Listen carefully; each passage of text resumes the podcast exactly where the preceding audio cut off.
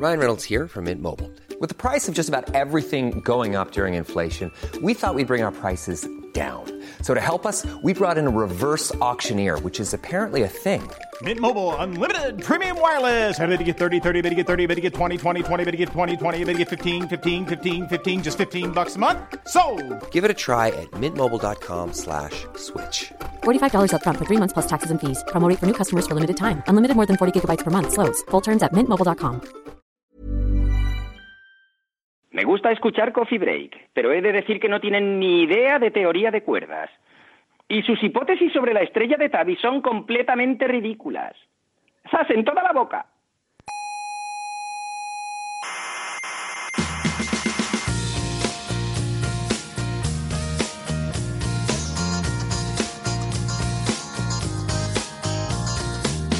Aquí comienza Coffee Break, la tertulia semanal de la actualidad científica. Qué vergüenza de científicos ¿Por qué? derrochando esas millonadas en, en sus juguetitos Ya. cuando hay tanta gente en el mundo pasando hambre. coño. No, pero no es mucho. Por ejemplo, ¿sabía usted que la humanidad gasta más cada año en películas que en investigación espacial? Mentira. O en maquillaje, por ejemplo, se gasta más en maquillaje. Mentira. O en fútbol. Mentira. O en salir a tomar copas. No le oigo, no le oigo, no le oigo, no le Sí, oigo. sí no que me oigo. oye. No me quiere oír.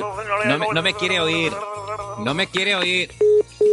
En fin, que comience la tertulia.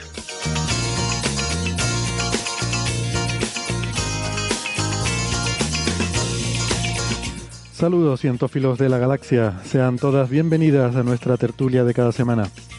Desde el Salón de Actos del Museo de la Ciencia y el Cosmos de Tenerife, les habla Héctor Socas y esto es Coffee Break, Señal y Ruido.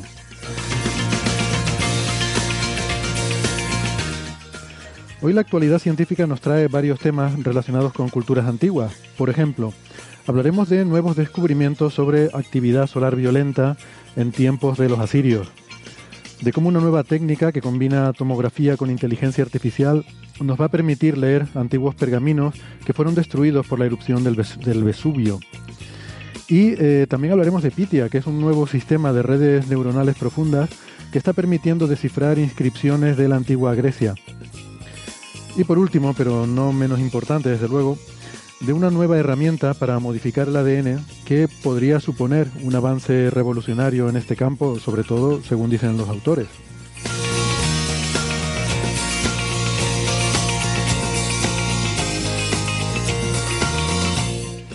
Pero antes, permítanme recordarles que nos pueden escuchar, además en la radio, en muchas plataformas de internet.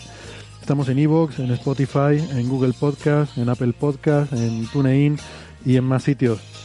No dejen de suscribirse porque no les cuesta nada y así no se pierden ningún episodio. Nuestra página web es señalirruido.com. Todo junto, con la ñ y todo, no pasa nada. Se puede poner una ñ en el navegador. señalirruido.com y ahí tienen todos los episodios eh, de Coffee Break, Señal y Ruido. Y además tienen la información sobre cómo encontrarnos en redes sociales, eh, que nos pueden seguir tanto en Facebook como en Twitter, incluso en Instagram, gracias a Neferchiti. Y también está el Club de Fans en Facebook, em, que eh, es un sitio donde pueden interactuar eh, con el resto de cientófilos del mundo y con nosotros que también pasamos por allí siempre que podemos. Así que les recomendamos que no se lo pierdan. Insisto, toda la información está en la web señalirruido.com.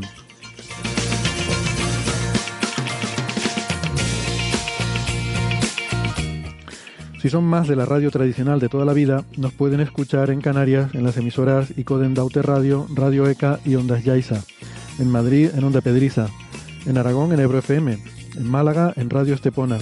Y en Argentina estamos en dos emisoras, la FM 99.9 en Mar del Plata y Radio Voces de La Rioja. Y además tenemos una buena noticia. Queremos mandar un saludo muy cariñoso a los oyentes de la emisora Spanish Rockshot ah, en Edimburgo, Escocia, porque a partir de hoy se unen a la lista de emisoras que tienen el buen gusto de poner esta tertulia en su programación. Así que un abrazo a todas las hispanohablantes de Escocia que nos escuchen por esta plataforma.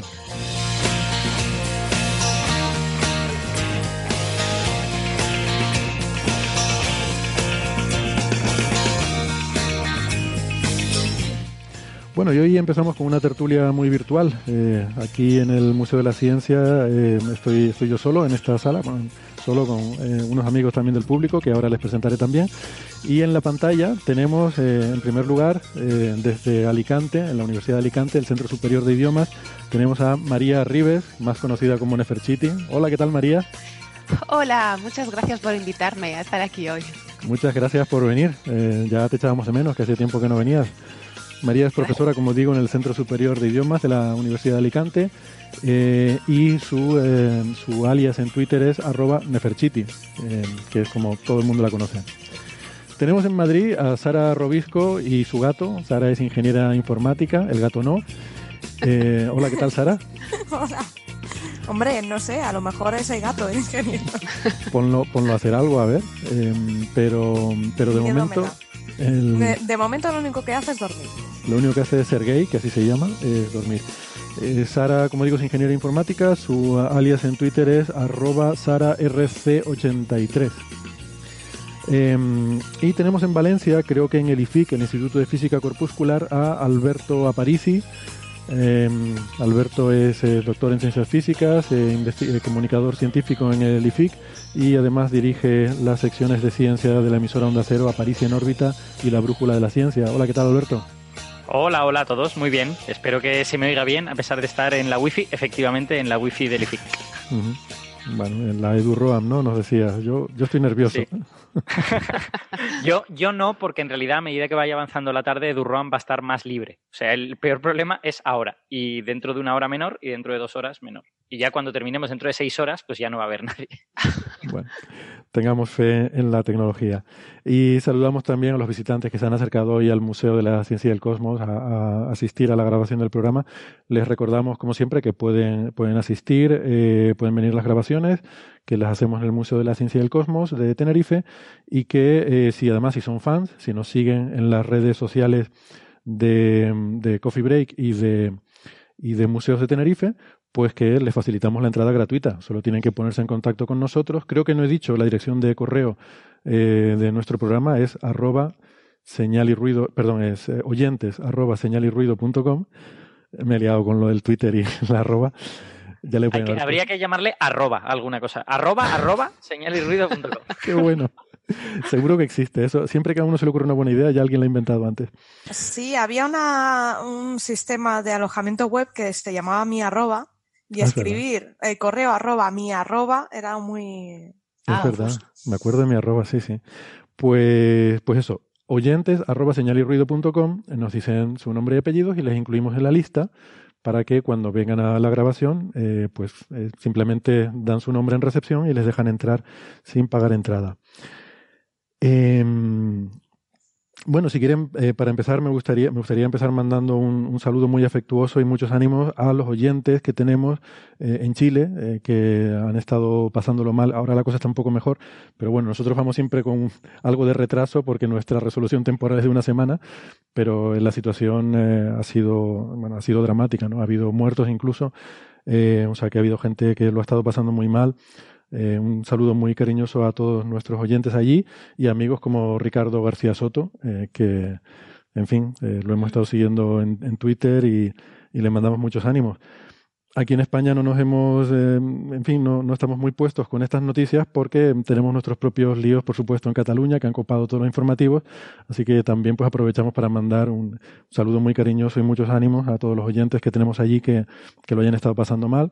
Eh, miembros del programa como, eh, como Ignacio Crespo y como Marian, que, en fin, que, están allí, o como el caso de Marian, que tiene allí a su familia y, sus amigos de toda la vida, pues que, la situación es complicada, pero, pero bueno, como digo, eh, lo bueno es que parece que, va mejorando en, en, los dos sitios, así que, así que eso está bien. Em, en episodios anteriores. Me encanta esa voz, eh, con la de los episodios anteriores. Eh, yo quería comentar una cosa sobre episodios anteriores. Quiero, quiero pedir eh, disculpas humildemente porque mm, hemos tenido varias quejas estos días que nos han hecho llegar oyentes sobre algunos comentarios que, que, vertimos, que yo vertí personalmente la semana pasada, que, mm, que oye, cuando recibí estos comentarios, bueno, la gente que es susceptible es, pero luego me puse a escuchar la parte del programa en el que hablamos sobre este ingeniero eh, de la NASA, que estuvimos hablando la semana pasada, eh, el doctor David Burns, que había, eh, bueno, se había descolgado con este supuesto invento de un motor imposible. Y bueno, pues allí nos cogimos un cierto cachondeo y estuvimos hablando de muchas cosas. y bueno, pues en algún momento, en medio del cachondeo, a mí se me fue un poco la pinza, hablando del tema. De hecho, Sara estaba defendiendo a sus colegas ingenieros. y, y, bueno, disculpas en particular, los ingenieros eléctricos, yo llegué a decir algo así en un momento dado como que, tranquila Sara, que está, estos son ingenieros eléctricos que ni siquiera saben escribir en código en Python, ¿no? Eh, en fin. no sé, en aquel momento sobre así eh, parecido, me pareció un comentario gracioso. Eh, pido disculpas si alguien se ha sentido ofendido, fue un poco una idea de olla. Oye, cosas que pasan cuando está uno así a gusto entre amigos y, y bromeando, ¿no? Eh, podría aprovechar y seguir la carrera y pedir disculpas a los biólogos por todos estos años de coffee break, pero ¿para qué? no vale la pena. ¿Te aguantas, Oscar? Eh, vamos, con, vamos con lo nuestro de hoy. Oscar y Silverín, que también es bióloga, y un día nos va, nos va a poner bigotes en los dibujos. pues sí. Lo que pasa es que aquí somos eh, totalmente cínicos en este sentido porque nos metemos con los biólogos y luego hablamos de biología. Así que yo, yo pienso que eso es lo correcto. Habríamos de meternos con todo el mundo y luego hablar de todas las cosas igualmente. No, si por meternos nos metemos con todo el mundo, ¿no? Yo ponía el ejemplo, de hecho, una de las quejas, por ejemplo, que nos llegaba, decía alguien, si tuviera un doctorado, a lo mejor no, no hablaríais así. Y yo digo, es que tiene un doctorado. es, que, es que este señor del que hablábamos, David Burns, como digo, es, un pez gordo. O sea, es el, lo, lo, mencionamos la semana pasada, es el director de la Oficina de Ciencia y Tecnología de, de, la NASA en el Centro Marshall. Es decir, es una persona muy importante y, con un currículum que yo la, la, había estado mirando ¿no? antes del programa, eh, brutal. Pero eso no quita que, como decía yo, pues que le habrá dado un mal viento, ¿sabes? Que son cosas que, no sé, la última copa, siempre es la última copa, ¿sabes? que no le habrá sentado bien. Pero bueno, yo que sé, el caso paradigmático que decimos siempre, si lo queremos trasladar a astrofísicos, el de Loeb, ¿no? Aquí siempre hablamos de Abraham Loeb, que siempre insistimos que mmm, en el ámbito de la astrofísica tiene un gran prestigio, es uno de los cosmólogos más, más, importantes y ha hecho trabajos además variadísimos en muchísimas áreas de, de la astrofísica, incluso en física solar tiene, tiene papers, ¿no? Eh, lo cual no quita para que el hombre empezara a decir insensateces sobre Oumuamua el año pasado, pues, pues oye, si, si son insensateces hay que decirlo así, ¿qué le vamos a hacer? Mm, bueno, Vamos con los temas de esta semana, si les parece, ¿no? Eh, hay algunos eh, muy interesantes que, eh, que además son, son además mm, bonitos, ¿no? De estos temas evocadores. Porque, por ejemplo, me gustaría empezar con estos eh, pergaminos que, que, que, permanecen ahí guardados, enrollados, quemados, de, o, o no sé si quemados, pero carbonizados, del yacimiento arqueológico mm, que se llama Herculano. Eh, esto es una cosa, suena mucho mejor en latín, ¿no? En inglés dicen Herculaneum. Herculaneum, ¿cómo se pronuncia esto, eh, María? Lo has dicho muy bien. No te voy a enmendar la plana. Tienes que venir más. Tienes que venir más a este programa. A ver si al final lo que van a hacer los ingleses es pronunciarlo de su manera inventada, ¿no? O sea, claro. quiere decir, habría que pronunciarlo como lo pronunciaban los latinos del siglo Exacto. I después de Cristo. Es que yo le pregunto no porque nativos. como ella es experta en tanto en lenguas antiguas, en particular el latín, bueno. como también en inglés, que lo domina como vamos como un nativo, pues pues por eso ¿Yo? Sí. Me, yo me estoy poniendo roja de gusto. ya, esto. por eso este programa es solo de audio, así que no hay problema. Te puedes... no emitimos, bueno. todavía no emitimos el vídeo. Eh, esto se llama en la actualidad, mmm, en español lo llamamos Herculano, con H, pero está en un municipio en Italia que se llama Ercolano, sin H. Eh, entonces es un poco confuso, ¿vale? El municipio actual se llama Ercolano, el yacimiento arqueológico se llama Herculano, eh, con H, y el original, que es también como se llama en inglés, porque claro, los papers están en inglés, y lo que leemos en los papers es Herculaneum, eh, claro. ¿Vaya usted a saber cómo pronuncian esto los ingleses? Igual pues, María. Herculaneum. ¿Sí? ¿Cómo? No sé si. Herculaneum, pero no sé si. Bueno. Seguro que sí. Bueno, pues total, que estos pergaminos de 2000 años fueron, eh, eh, fueron destruidos cuando se produjo la erupción del Vesubio, que, que enterró toda, toda esa, eh, todo ese poblado de, de la época romana. Em, y entre esos yacimientos arqueológicos, pues han encontrado estos, en fin, estos eh, papiros enrollados, que algunos papiros, pergaminos. Bueno, no sé muy bien. Papiros. Papiros. Papiros, sí. Pergaminos eh, Es son, otra cosa. Son Mm. otra cosa, ¿no? Ahora, Sí, ahora te pediré que me expliques la diferencia. Sí.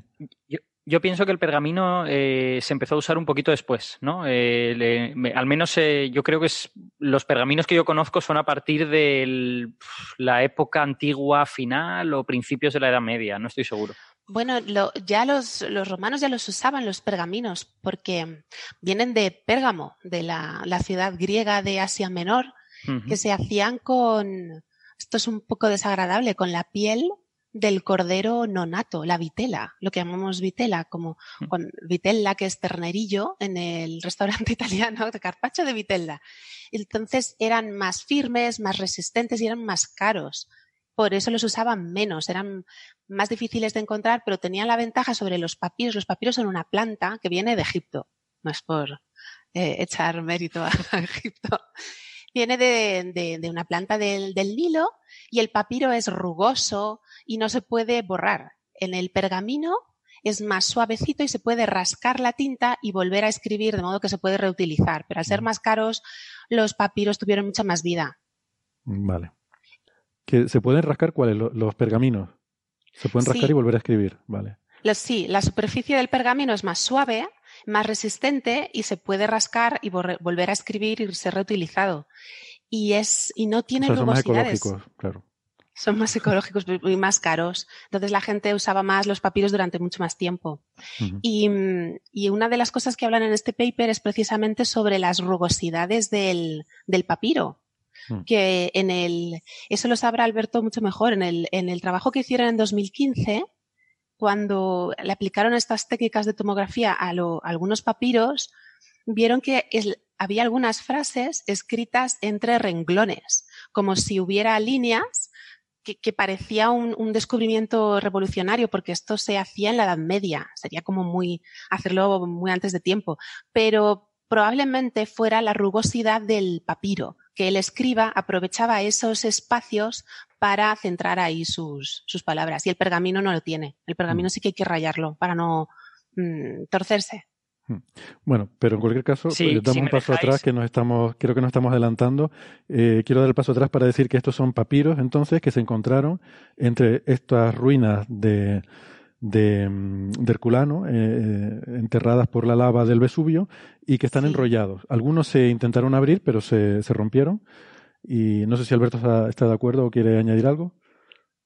No, hay un, hay un detalle que es muy importante sobre este asunto. O sea, el, tanto Herculano como Pompeya, que es más famosa, eh, fueron destruidos por la erupción del Vesubio del 72 después de Cristo, que además es una erupción súper bien documentada porque Plinio el Viejo la presenció y, bueno, hay, hay como un montón de testimonios al respecto. Pero hay una enorme diferencia entre Herculano y Pompeya. Eh, la gran diferencia es que Herculano fue sepultado por una corriente piroclástica, es decir, básicamente por una especie de nube enorme llena de cosas incandescentes, rocas, eh, lava, que bajó por la, por la ladera del Vesubio y sepultó la ciudad en, no sé, posiblemente en pocos minutos. Mientras que Pompeya no. Pompeya primero sufrió un montón de eh, lluvias de ceniza que destruyeron la mayor parte de los techos de las, de las casas y luego ya fue sepultada por, una, por, por erupciones posteriores, no recuerdo muy bien de qué manera. Pero Sí, fue primero, primero fue la ceniza y mucho gas, que fue lo que mató a la gente, inhalación de gas, y luego después fue la caída de, de roca por la explosión. O sea, a ellos es, es- cogió de lleno la, lo que sea eh, típico, la típica explosión vesuviana, que es reventón y piedras cayendo. Y es, es muy relevante que Herculano fuera sepultado en poco tiempo por este flujo piroclástico, porque eso permitió que la mayor parte de la ciudad se conservara de manera muy prístina. Y eso tiene que ver con, con estos papiros también. Estos papiros son básicamente rollos, están, están enrollados y formaban parte de una biblioteca de una de las casas más ricas de la ciudad. Creo que se piensa que esa casa está relacionada con la familia de Julio César. Sí. Con Mm. su suegro, sí, Calpurnio Pisón. Eso es. Exacto. Eh, entonces, bueno, pues parece que tenían una biblioteca muy grande en forma de papiros y claro, todos los historiadores y los, y los eh, estudiosos de la lengua antigua están diciendo, jope, es que aquí puede haber obras de las que hemos oído hablar, pero de las que no tenemos ninguna copia, ¿no? Entonces sería estupendo si pudiéramos leerlas. Pero el problema es que con todo esto del flujo piroclástico, básicamente quedaron carbonizadas de manera instantánea. La, la suerte es que no ardieron, si hubieran ardido, pues estarían destruidas, pero tanto el papiro como la tinta del papiro pues quedaron convertidos en carbonilla, esencialmente. Y ahora no se pueden ya desenrollar. De hecho, se han hecho varios intentos de desenrollar alguno de esos eh, rollos y el resultado es que se rompe y que, no queda nada, se, convierte en, en, virutas. Pero sin embargo, sí que hay algunos fragmentos que además son importantes para la historia que vamos a contar, porque esos fragmentos mm, que se han preservado mm, han servido para un poco aprender lo que hay ahí, ¿no? Eh, no sé si... Y, bueno, entonces la idea es que este grupo, el paper que han publicado, ellos están haciendo una serie de análisis en los que hacen una tomografía, eh, usan rayos X, ponen el, el, el rollo, ¿no? estos rollos de, de, papiro eh, metidos dentro de un envase, un contenedor, en el que los lo guardan para que no, no se deterioren eh, de hecho, ellos mandan este envase, lo mandaron al, no sé si el instituto o el museo donde están guardados, una biblioteca, no sé dónde están guardados, se lo envían, allí los restauradores y, conservadores los meten en estos contenedores y se envían al centro de investigación, creo que es en Kentucky, donde em, hacen este estudio de tomografía, metidos ahí dentro, no lo sacan para nada.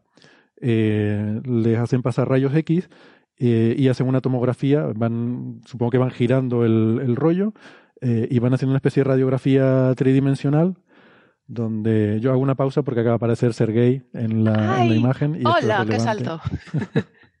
esto es relevante para la porra que hay en el, en el club de fans de Facebook. Pues, pues nada, acaba de aparecer Sergey en el programa. Y con esto se construye, eh, esto es el primer paso de este proceso para intentar leer estos papiros, ¿no? Eh, claro, y hay, hay, una serie de detalles en, en esta técnica ¿no? que, que, hacen muy difícil el estudio de estos papiros en concreto.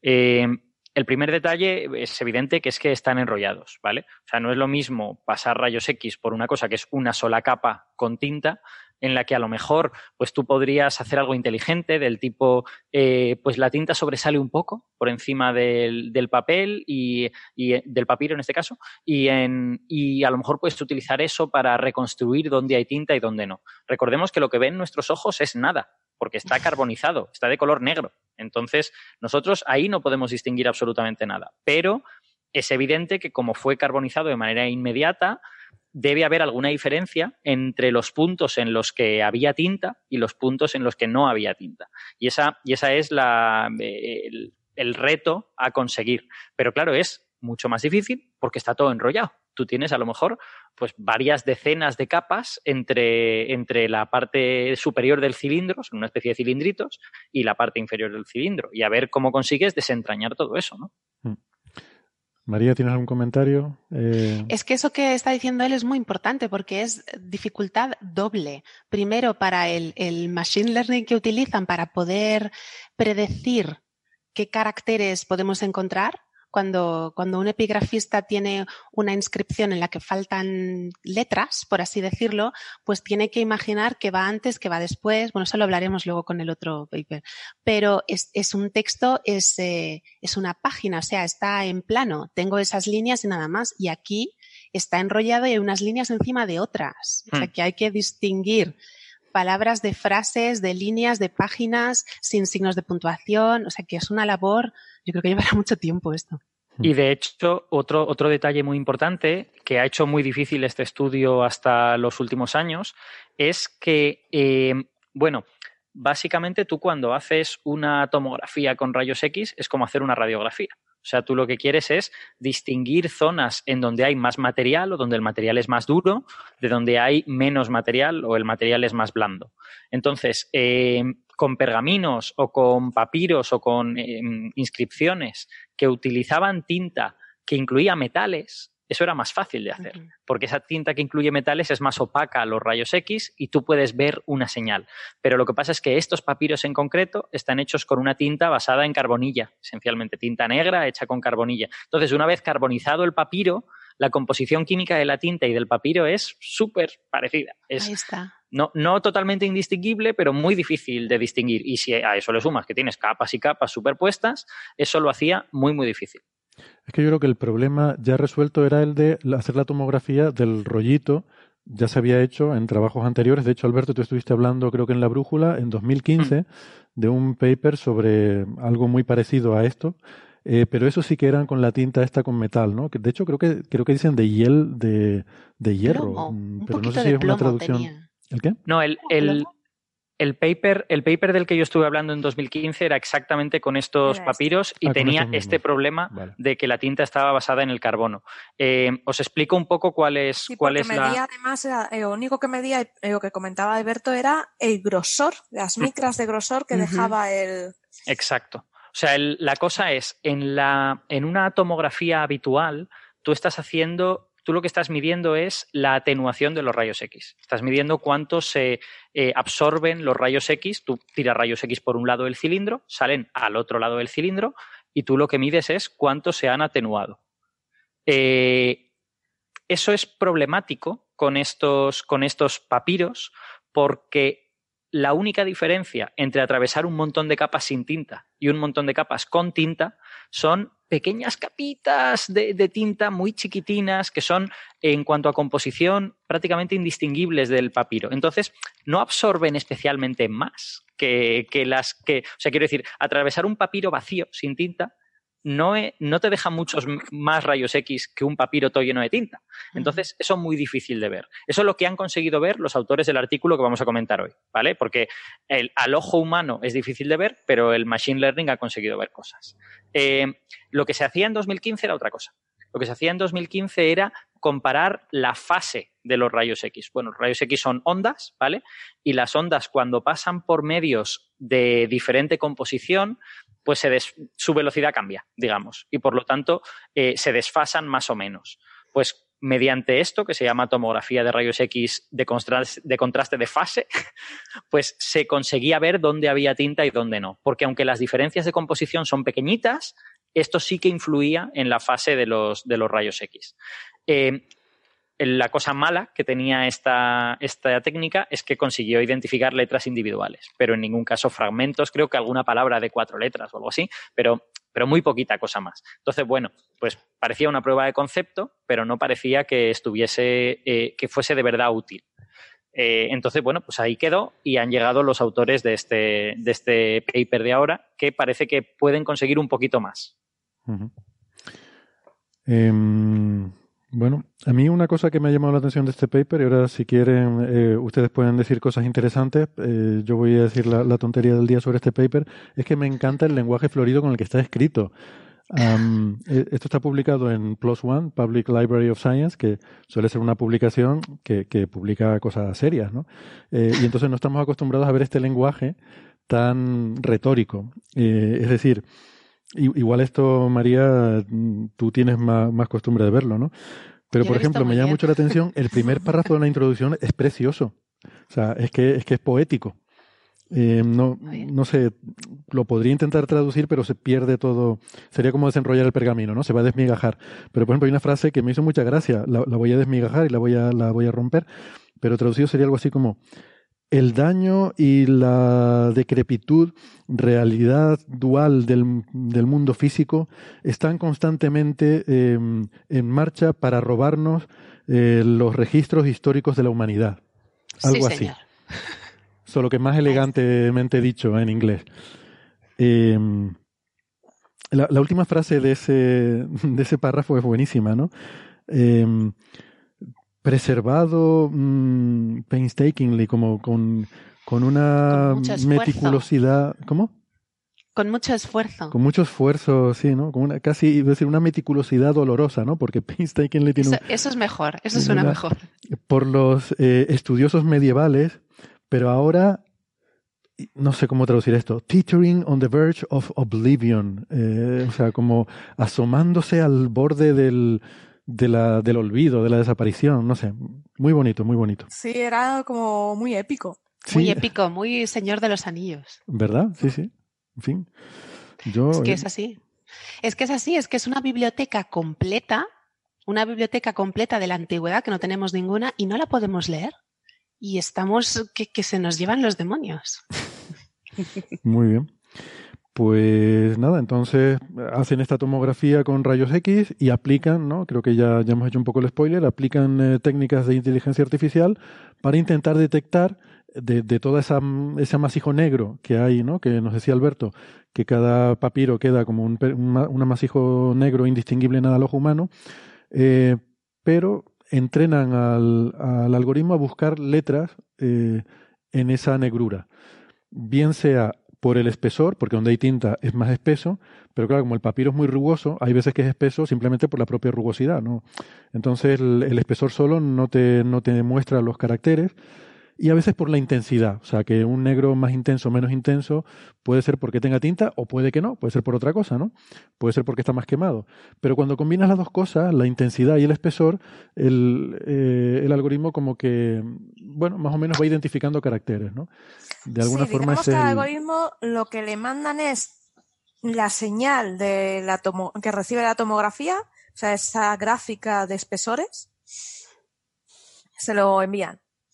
Y el bicho en cuestión, que es una red convolucional, que ya sabéis que son ya las sabemos, no, ya sabemos, no. Yo he venido aquí a que me lo son, expliques. las que, son las que se usan para reconocimiento de objetos, para eh, reconocimiento de, de caras en imágenes, Ah. porque es, y funcionan muy bien.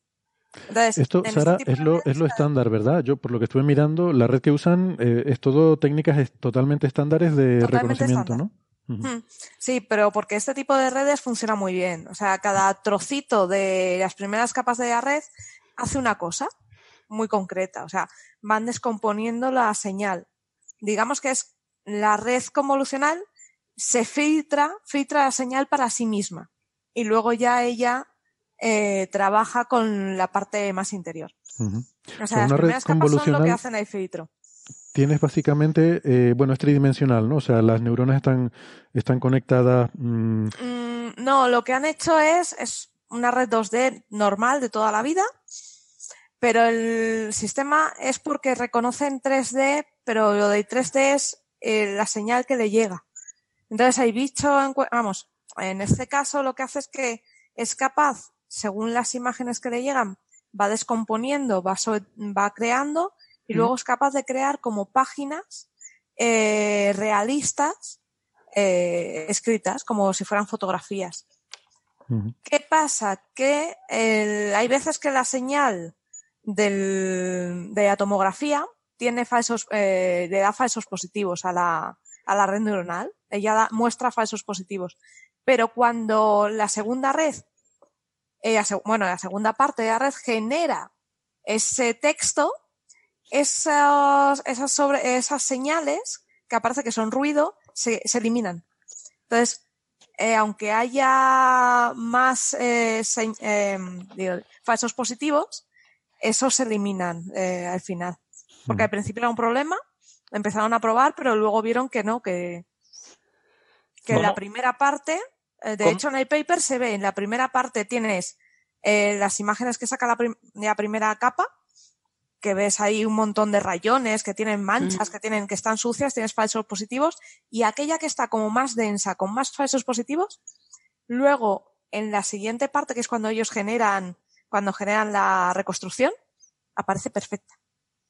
Mientras Pero que eso, eso no es porque la segunda parte de la red sepa distinguir letras. O sí, o sea, quiero sí, decir, Sí, sí, sí, es, es- por eso. es- eso es porque busca directamente contornos que se parezcan a letras, en este caso a letras griegas, ¿no? Porque son la mayor parte de los Eh, papiros parece parece que, están en que, griego. que lo único que hace es que podrías hacer un dibujito de una casa y te lo saca, ¿eh? No, Ah. no se trata de letras. O sea, no la han entrenado con letras. Por Mm. eso es lo bonito que comentan en el paper, que no solo puedes ser capaz de sacar del texto, sino que además te puede sacar si hay alguna ilustración o alguna... ¿Sabes? Supongo, Que no- supongo que tiene que tiene que haber coherencia en la imagen, ¿no? En la- las estructuras, o sea, no píxeles Claro. sueltos, sino una cierta coherencia, o sea, busca No, formas. lo que hace es que busca eh, lo, lo más cercano. Supongo que tirará, hará gráficas por los, eh, los, los vecinos. Es que el algoritmo se llama por los vecinos más cercanos. Sí, claro, buscas algo que, sea- que haya formas, ¿no? No píxeles sueltos, ¿no? O sea, los falsos Eso es. positivos te aparecen en píxeles sueltos. Como aparecen sueltos, les descarta. Vale. Muy bien. ¿Alguna cosita más sobre esto? Sí, sí, hay una, hay una cosa, en mi opinión, relevante que, que apuntar en este sentido. El, el paper es interesante, de verdad han conseguido sacar esa información y, y yo creo que si algún día se pueden leer los papiros de Herculano será combinando técnicas como esta con algún otro tipo de técnica, pero el paper tiene una pequeña cosita, un problemita, que es que el, en este paper demuestran la técnica con un papiro que ellos han hecho a posta y luego lo aplican a un fragmento de un papiro de Herculano, es decir, una sola capa en donde hay una letra. O sea que, cuidadín, esta gente no ha analizado de verdad un papiro enrollado con todas sus múltiples capas y todas estas cosas, sino que ha analizado una versión muchísimo más sencilla Sí. de todo esto. Así que, eh, en este sentido, no se han enfrentado a la versión más complicada del problema, en mi opinión. Mientras que el artículo de 2015, con la tomo, no es que yo sea fan de aquel artículo, pero en aquel sí que se habían enfrentado de verdad a un rollo de, del Claro, porque es que yo creo que con el enrollado, por mucho que lo intentes, por mucho que tal, vas a tener superposición. Claro. Entonces, muy, es muy, muy complicado. No, Claro, pero eso, sin eso embargo, la con- tomografía te lo da. Ese, esa, eh, o sea, la, la estructura tridimensional la sacas con la tomografía. La otra cosa es interpretar, o sea, desenrollarlo no es complicado. El- lo complicado es sacar de ahí dónde hay tinta y dónde no, de lo que Eso está es.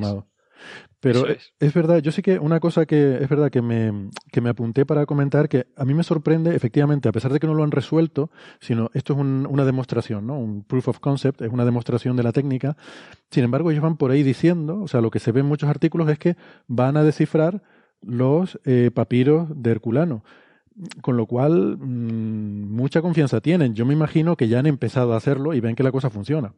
Porque si no, supongo, ¿no? María? O sea, yo creo que se, están vendiendo un poco, están vendiendo un poco de humo, yo creo que es para que les tomen en serio, les financien y digan, oye, vete a Herculano a probar o a, o a París, que me parece que hay alguno.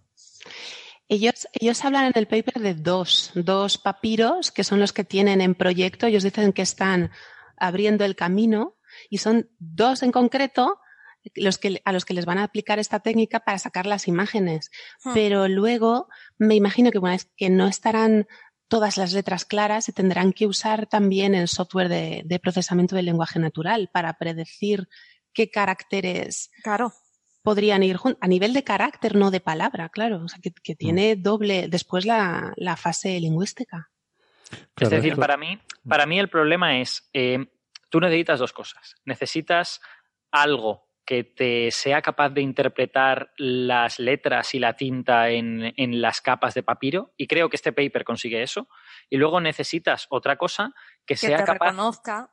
que sea capaz de hacer eso en un papiro enrollado. ¿Vale? Y eso creo real. que esta técnica todavía no lo ha demostrado. No, no sé si lo conseguirán, pero, pero por ahora no.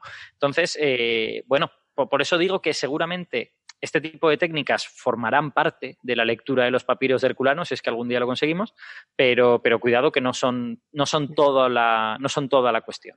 Mm. Falta Sí, yo creo que otra. han vendido el pescado antes de tenerlo realmente. Es que eso, Bueno. a eso voy. O sea, el hecho de que estén vendiendo el pescado, eh, puede haber dos posibilidades. Una es la que dice Sara, de que lo estén haciendo para conseguir más financiación, para seguir trabajando en eso. Y la otra, pues es la que sugería yo, eh, que a lo mejor es que ya han empezado a ver cosas y Mm. todavía no lo han publicado. Uno siempre va, va publicando sus resultados por lotes, ¿no? Quiere Ujú. maximizar el impacto y las publicaciones que puedes hacer. Entonces muchas veces tú vas Sí. haciendo una cosa y vas publicando los resultados de hace dos años, eh, donde demuestras que se puede hacer lo que estás haciendo ahora, eh, Sí. pero vas publicando los resultados de la técnica y tal para ir eh, bueno, Posicionándote. posicionándote, preparando el camino y tal. Eh, bueno, eh, sí, posible, o quizás haya una combinación de las dos cosas también. Eh, quizás efectivamente ya hayan empezado a trabajar en esto y tengan mucha confianza en que lo van a hacer, van a poder descifrar los, papiros y también estén buscando crear expectativa para conseguir más financiación, ¿no? De todas formas, trabajando con algo tan, tan importante como esto, no creo que tengan problemas en, en que les financien la investigación, ¿no? Mm, Ya, yo pero el problema mayor quizás sea que les permitan acceder al, a los papiros, ¿no? Yo pienso que es totalmente al contrario, Héctor. Yo creo que este tipo de investigaciones no se financian. Es decir, la gente que sabe de rayos X y de tomografía le importan un carajo los papiros y la gente que sabe de papiros dice yo el dinero no lo quiero para esto, esta cosa muy rara. Yo creo que este tipo de investigaciones no se financian y creo que pueden tener muy serios problemas para, para hacerlo. Por eso hay que trabajar unidos, los que les gustan los papiros y los que saben de estas técnicas. De rayos X. Claro, pero eso es muy difícil porque hay unos comités, o sea, hay una para estas cosas hay una serie de comités que cuando estás hablando de rayos X, pues eso está lleno de cristalógrafos, de, de gente que hace proteómica, de estudio de proteínas, de no sé qué, y toda esta gente piensa que esto es una eh, pues como una veleidad, es una especie pues de tontería que queda muy bien en los, en los titulares, pero que nunca se va a conseguir nada. Mientras que los historiadores eh, o, los, o los filólogos, yo pienso que ni siquiera tienen financiación para este tipo de cosas. No O sea, tenemos financiación para nada. Claro, o sea, que quiero decir, esto cuesta dinero, has de llevarlo a una instalación, esa instalación cuesta dinero, has de pagar una serie de cosas. Entonces pienso que por la parte de los historiadores, puede que no entiendan la técnica, que seguro que no, pero, pero sobre todo no tienen pasta, y por la parte de los, de los físicos o químicos o tal, piensan que esto es una veleidad. Pues Bueno, no te pues a falta razón. De todas formas, son cosas en las que juega un poco el factor, mm, eh, como digo yo, o sea, siempre que, que tú eh, a, a un pueblo le digas que vas a hacer no sé qué avance científico sobre la cultura de los antepasados de no sé qué, eso suele vender muy bien. Hombre, en Italia, no sé, como tienen tantas cosas y tantos yacimientos y le das una patada a una piedra y sale un yacimiento romano, a lo mejor no. Igual ahí no, pero yo pensando aquí, por ejemplo, si tú vienes aquí y dices que tienes una técnica de tomografía de rayos X con no sé qué, con el que puedes descifrar las momias guanches, yo qué sé, cualquier cosa de cómo vivían los aborígenes guanches en Canarias, pues seguro que lo petas. Pero, claro, Bueno, mira el primer párrafo ese que has leído tú, tan épico. Es que es el conocimiento de la humanidad. No podemos seguir sin él. Sí, por eso te digo, ¿no? Que a mí me parece que debería, de- debe ser una cosa que es relativa, relativamente fácil de vender, incluso en términos populistas. Pero también es verdad que en Italia igual están saturados con eso. y igual ahí ya no cuela. Pero Entonces, eso es para todo el planeta, hombre. sí, sí, sí. Habría que hacer un Pero no, pero, bueno, igual eh, esto es como especular sobre lo que piensa la gente. Pero mi, mi sensación es que la comunidad científica tiende a ser escéptica con este tipo de cosas. Le parecen empresas románticas que se hacen para salir en los periódicos y hay muchos científicos que no son particularmente partidarios de que, de que estas cosas se financien. O sea, es como si alguien dijera, no sé, hacer un estudio de rayos X de los manuscritos del Mar Muerto. Pues ahí hay como un montón de, de intereses, ¿no? Están el gobierno de, de Israel, sería en este caso, de Italia para, para el caso de esto. O sea, hay una serie de intereses políticos, históricos, de campos que nunca han hablado entre sí. Y yo, vamos, gente que conozco que ha intentado trabajar en cosas así multidisciplinares, en general ha tenido dificultades para encontrar financiación. No, no todo lo contrario. Por muy bonito que sonara, románticamente era muy guay, pero la gente decía, nana, esto debe de ser, debe ser una engañifa. Bueno, eh, ¿alguna cosa más? Eh, seguimos adelante. Em, a mí me ha llamado la atención un paper que apareció en el Astrophysical Journal, eh, que es, les digo, pues una de las dos publicaciones de referencia en todo lo que es astrofísica, normalmente dos, el Astrophysical Journal y el, y el Astronomy and Astrophysics, ¿no? Bueno, pues Astrophysical Journal, una de las publicaciones más técnicas y más prestigiosas de- del ámbito de la astrofísica, publica un artículo que habla sobre astrología. Esto, esto es así. Y lo curioso del asunto es que el paper es maravilloso. A mí me ha encantado, me ha encantado. Yo no sé si, si ustedes comparten mi entusiasmo, pero a mí me pareció muy bonito y muy divertido. Em, habla de astrología, no, no miento. El título es eh, Los candidatos más tempranos o más ah, antiguos de eh, observaciones de auroras en informes astrológicos asirios. Eh, pistas sobre la actividad solar alrededor del 660 a.C. Em, sí, es sobre astrología, efectivamente, astrología asiria en particular, eh, pero que es muy útil. Nos viene ahora muy bien porque podemos utilizar esa astrología para intentar hacer ciencia. O sea que, en fin, que la próxima vez que digamos que la astrología no sirve absolutamente para nada, pues mira, a lo mejor, a lo mejor algo bueno ha dejado para la humanidad. Total. El paper me gustó mucho, está muy bien escrito y, además me resulta muy curioso, lo han escrito unos japoneses, son todos japoneses, ¿vale? De, diferentes centros de investigación de Japón. El autor principal se llama Haya- Hayakawa, eh, Mitsuma, Ebihara y Miyake, son los autores, ¿no? Eh, entonces me llama mucho la atención imaginarme unos señores japoneses investigando eh, registros astrológicos asirios. Eh, es, es alucinante. Viene muy bien que tengamos aquí a María para que nos ponga un poco el contexto histórico, ¿no? Estamos hablando del 660 antes de Cristo y los asirios, pues como bien sabemos, ¿no? A es el prefijo latino de negación, o sea que asirios son los que no son sirios, porque en el mundo en aquella época los sirios Perdón. Claro. El Nobel de la etimología para ti. O sea, el, el mundo se dividía entre sirios y asirios, ¿no? Claro. Entre sirios y no sirios, ¿no? Exactamente, los sirios eran tan está, importantes está. que se dividía entre los que eran sirios y los que no eran sirios, ¿no? Y No tengo nada más que decir. no, no me ha quedado muy sirio este comentario. Bueno, Os la he rematado. Mientras no me saquen la tarjeta amarilla voy a seguir diciendo tonterías. Eh, ¿Quiénes eran los asirios, María? ¿Quiénes eran estos señores, eh? Mm. Pues eh, tú fíjate que hasta finales del 19, principios del 20, se pensaba que los asirios eran los pobladores más antiguos, la civilización más antigua de Mesopotamia. De hecho, los estudios sobre el Próximo Oriente se llaman asiriología. Si tú quieres estudiar en la universidad, estudias un máster de asiriología, pero no son los primeros, ya sabemos, todo empezó. ¿Dónde? Todo empieza en Sumer, ¿no? Ah, voilà. Pero los asirios fueron los, los últimos, por así decirlo, los más famosos por las tablillas. De hecho, el, en este paper que es tan bonito, a mí me ha gustado mucho porque entendía cosas de vez en cuando. Había párrafos que hablaban de Mesopotamia, de los dioses, de, de Había los cosas que estaban en asirio y esas son las que los astrofísicos no entienden y tú sí las entiendes. Ahí está.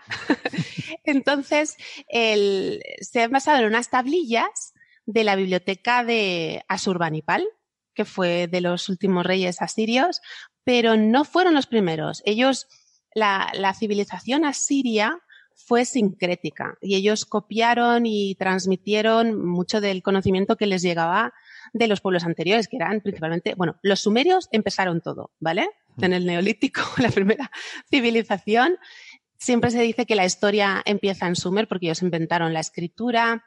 De hecho, creo que hemos hablado aquí alguna vez de esto, hablando de tablillas babilónicas. Cuando hablamos de una tablilla cuneiforme, no se puede leer así como así, porque el cuneiforme no es una lengua, es un sistema de escritura y anota diferentes lenguas que se hablaban pues principalmente en, Babilonia. Babilonia realmente era un poco una Babel. Se hablaba sumerio, acadio. El acadio tiene dos variantes, el asirio y el babilónico, y luego el arameo. Entonces, la misma escritura anota lenguas distintas. Por ejemplo, una estrella, si yo dibujo una estrella, tú lo puedes leer como en, en sumerio el dios es Dinger. Si yo soy sumeria, leo, cojo eso y digo Dinger. Pero si soy asiria, pues digo Ilu. Es como si yo pinto un árbol yo, yo lo leo, yo miro esta imagen y digo árbol, pero un catalán diría arbre, un francés diría árbol, ¿vale?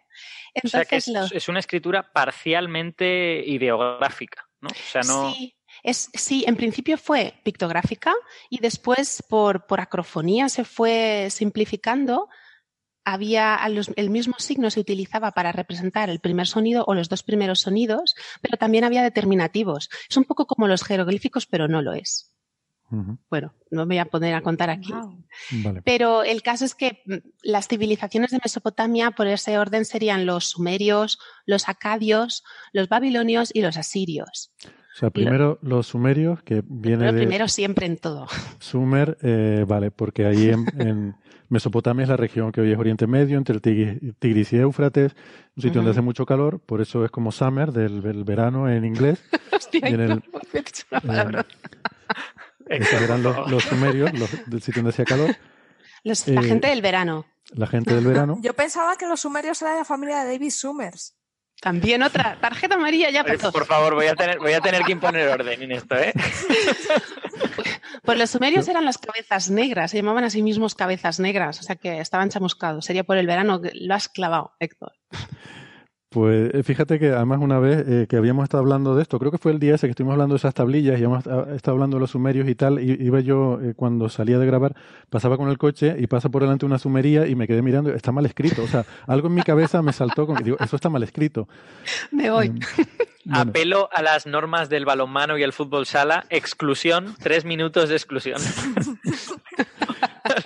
Vale, pero antes, antes de irme al rincón, Vale. entonces que por favor nos recuerde. Entonces empezamos con, la- o sea, estas civilizaciones mesopotámicas. Primero Sumer, ¿quién más? Lo- los acadios y Los luego acadios, los pero, ayadios. pero es que, Los- es que los, luego los- es que los acadios son semitas, son semitas todos excepto los sumerios.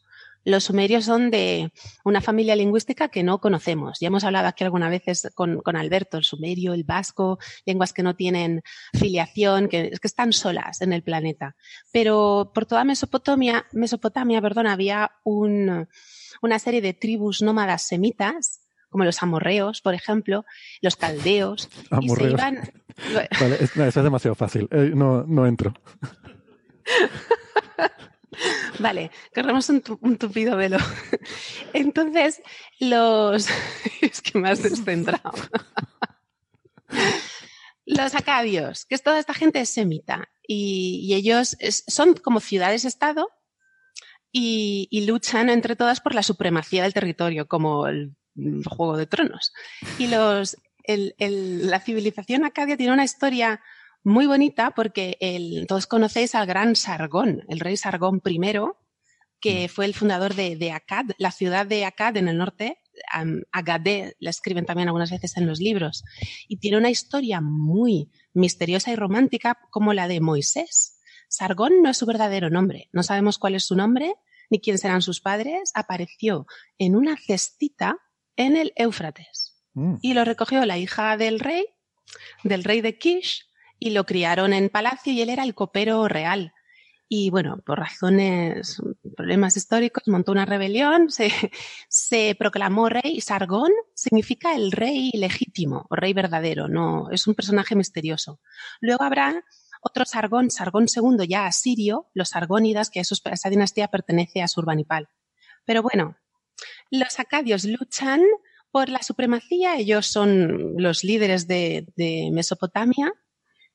Los, hay otras tres ciudades que tengo aquí apuntadas que no me acordaba. Pero bueno, es Elam principalmente la que no me acordaba. Está Asur, la ciudad de Asur es donde vienen los asirios. Están luchando constantemente por dominar a los otros. Pero en este momento gana Babilonia. Babilonia eh, son también son, son semitas, son amorreos y caldeos también. Amoritas, vamos a decir amoritas, que suena que no tiene, que no tiene rima. Pero ¿cómo Esto ya- pretendes que no...? Voy a, voy a reivindicar a los elamitas, porque Elam es otra civilización con una lengua que es, eh, que es aislada, ¿no? Y ¿Cómo te gusta, eh? es que gente- eh, Elam estaba en las costas actuales de Irán. Digamos que Elam luego fue, fue Persia, pero su, culturalmente desaparecieron, no sé, no sé en qué milenio, creo que en el segundo antes de Cristo o algo por el estilo. Sí. Yo iba a decir que hay mucha coincidencia en la antigüedad de recoger a alguien en una cestita y que te la En el parda. río, ¿verdad? Y te lo crees, Sí, sí, te la ligue parda. Es Que eso eran los diez mandamientos, ¿no? La recojáis película... a nadie Sí. De en un una río. cestita. En el No, río. pero es que eso, eso hay que leerlo, o sea, con lo- los ojos de la, de, de la historia moderna, lo lee como que realmente todo el próximo y el Medio Oriente era una zona culturalmente, pues no homogénea, pero con un montón de distribución. Entonces, esa historia aparecería, no sé muy bien dónde, y se reutilizó decenas de veces, ¿no? A lo largo de, de Claro. los milenios, porque Claro, los milenios se transmitían los mitos, la, la literatura, la, la cultura, se la iban transmitiendo unos a otros sus, sus orígenes, sus dioses, sus antepasados. Claro. El equivalente moderno a poner siempre la peli de los Diez Mandamientos en Semana Santa, ¿no? Entonces, pues, es, Pues es lo sí. mismo. Claro, claro. Y, Y ver la historia del bebé en la cestita y, y todo eso, ¿no? Cada, cada año por Semana Santa. Mira, como tú has abusado, Héctor, ahora abuso yo. El otro día leí que efectivamente Moisés fue el primero que se bajó cosas de la nube en una tablet. Estoy llorando aquí. Tarjeta amarilla. vale. Gran verdad. Aquí- Bueno, babilonios. No acabamos todos hoy el programa, ¿eh? Al- algunos sale de aquí antes de tiempo. A ver, centrémonos.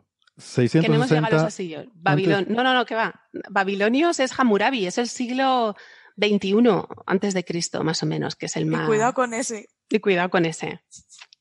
Y luego, tras la caída de la tercera dinastía de Ur, ese es en el 2004, me acuerdo porque es una fecha que aparece ahora, es justo como el espejo, antes, antes de Cristo, ¿no? Siglo... Tercera, tercera, dinastía de Ur es Babilonia. Es Babilonia. Mm. Y los asirios, esperas que estoy mirando, la fecha es que en el 612, que tenía aquí apuntado justo, en 612 es el fin del imperio asirio. Pero los asirios ya os he dicho que es eh, la ciudad de, de Asur y su lengua también era semita, como la Babilonia, y también procedía del antiguo acadio, o sea que estaban todos emparentados. Y todas esas tablillas se habían ido copiando y transmitiendo desde época sumeria, con el mismo tipo de escritura, la escritura cuneiforme, pero en diferentes lenguas, de sumerio al acadio, al babilonio, al asirio. Es más, hay, hay, bastante, hay bastante evidencia de que eh, bueno, acadios y sumerios sí convivieron, ¿vale? los acadios es una civilización bastante antigua y formaban un Spragbund, o sea, formaban una, una, transición continua entre el sumerio y el acadio. O sea, en el sur, cerca del Golfo Pérsico, se hablaba sumerio y a medida que subías por los ríos, había una no sé si una transición totalmente continua, pero había muchísimos préstamos del acadio en el sumerio y un montón de préstamos del sumerio en el acadio. O sea que es lógico que terminaran utilizando pues, la misma escritura y las mismas cosas. Es que los, los, acadios no tenían escritura. Cuando llegaron ellos, cuando eran nómadas, cuando se instalaron en, en, Mesopotamia, como que vieron el sistema que tenían los sumerios y les pareció muy, muy útil. Los acadios, de hecho, eran, tenían el título doble, reyes de Acad y de Sumer. Utilizaban el sumerio como lengua culta, como nosotros utilizamos. Reyes de Acad y de allá eran los, sumerios. es que no. Vamos, a, vamos a parar un momento. Eh, necesito, necesito tomar un café. Eh, Vamos a hacer una pausita y a la vuelta, de verdad que sí, les prometo de qué van estos informes astrológicos eh, de los asirios y por qué son tan interesantes hoy en día para hablar de la actividad solar. Y luego eh, tenemos también eh, cosas sobre esa técnica revolucionaria para editar el ADN humano, no se lo pierdan. Si nos están escuchando por la radio, nos despedimos ya hasta la semana que viene, pero si están escuchándonos en la versión extendida del podcast, volvemos enseguida. En un segundito estamos de vuelta. Venga, hasta ahora. Hasta ahora.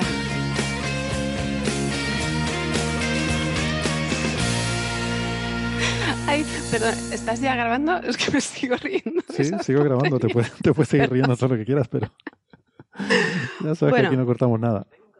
Bueno, entonces, toda esta historia que te he contado hasta llegar a los asirios, los asirios, que fueron los, los que se hicieron famosos por sus tablillas astrológicas, como muy bien has dicho, porque en, esto, en este momento astrología y astronomía eran una misma cosa la observación de los cielos, de los fenómenos astronómicos, ellos lo interpretaban como que tenía una influencia en, la vida, sobre todo en la vida del rey, pero también en, bonanzas y maldades para el país. Y ahí viene tu palabra favorita. Vamos a hablar de ella, Héctor. Es que aparece mencionada varias veces en este paper. Ah, ajá. Vale, mira, Alberto dice. Ah, Alberto también asiente, la has visto, ¿no? Es que en este, en este paper, estos japoneses lo que están leyendo es un libro de un, un austriaco, un profesor austriaco muy importante, se llama Germa, se llama Hunga, porque como es austriaco. Es que el nombre también es para. pero no es Hunger, o sea, no es. O sea, se, se diría Hunga, yo creo, ¿no? En alemán. Y él recopiló el, saber astronómico de los asirios. Es que la, gracia del nombre es que se escribe en inglés, eh, se dice igual que, hambre. Eh, como se llama este señor. Entonces están hablando del libro de Hunger, 1992, y claro, suena que parece que están hablando del libro del hambre, no sé, los Juegos del Hambre o algo así, pero no. Es que él se llama así, ¿qué le vamos a hacer? No. Pues este hombre es muy importante porque ha recopilado en este libro dos series de tablillas que son son asirias, pero tienen, mm, han acumulado el saber babilónico y sumerio principalmente, que todos conocéis las famosas tablillas Mulapin. Es que habla, es un catálogo de estrellas, Mul es estrella y Apin es el arado. La constelación, lo he mirado antes de venir, es el triángulo, pero no sé dónde está, no sé cuál es esa. Entonces esas tablillas, las tablillas Mulapin, bueno, la, constelación del triángulo está en el hemisferio norte celeste, es donde está M33, ah, ¿no? La galaxia del triángulo. Ah, pues sí. Mira, mira, eso no, me lo tenía que haber mirado más. El caso es que esa- esas tablillas es un catálogo de estrellas y constelaciones, pero la más importante que habéis visto nombrada en el paper es el Enuma Anu Enlil. Y eso es súper, súper importante. De hecho, tenemos que mencionar que la epopeya de Gilgamesh, que todos conocemos, si tú le dices a alguien Gilgamesh, te dice Babilonia, ¿no? Pues no. Es una epopeya sumeria, que los babilonios eh, eh, copiaron, adaptaron y mm, hicieron variaciones sobre la misma, pero la buena es la sumeria. Además, la diosa, la diosa Inanna, la diosa madre, sale muy mal parada en la epopeya Gilgamesh babilónica y luego asiria, y sin embargo, en la original es un himno a ella.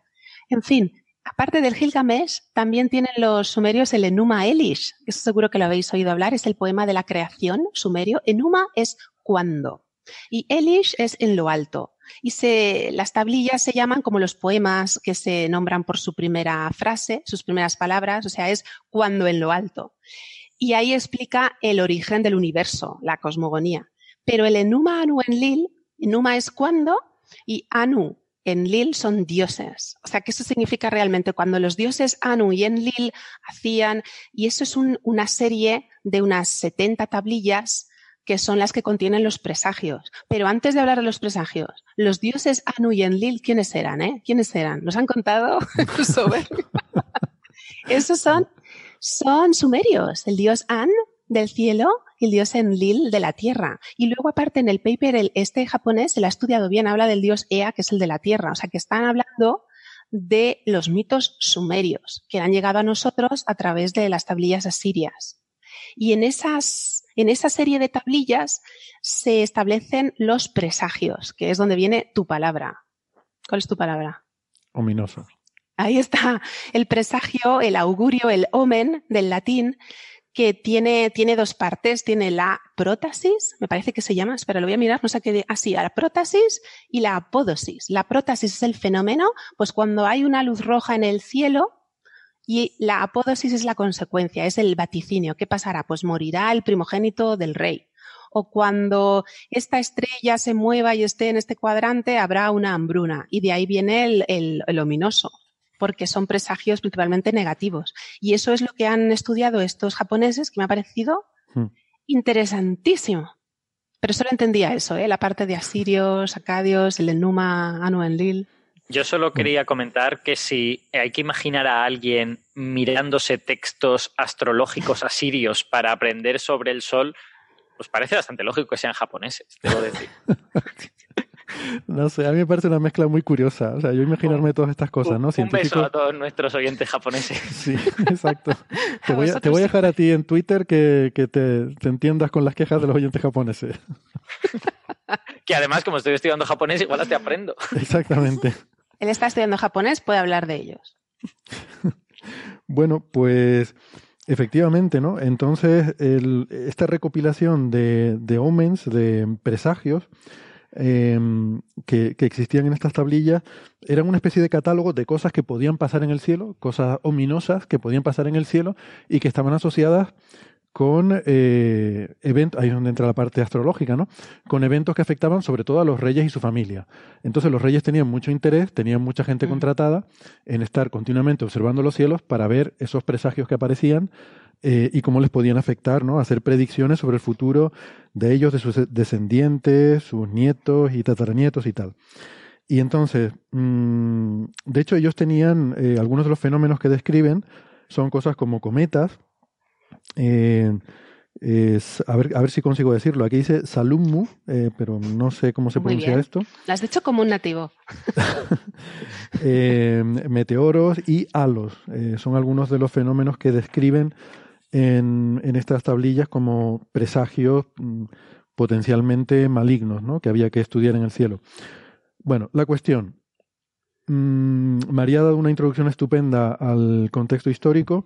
Ahora, respecto al contexto científico de todo esto, eh, estos investigadores japoneses lo que están buscando es evidencias de actividad solar violenta. ¿Por qué?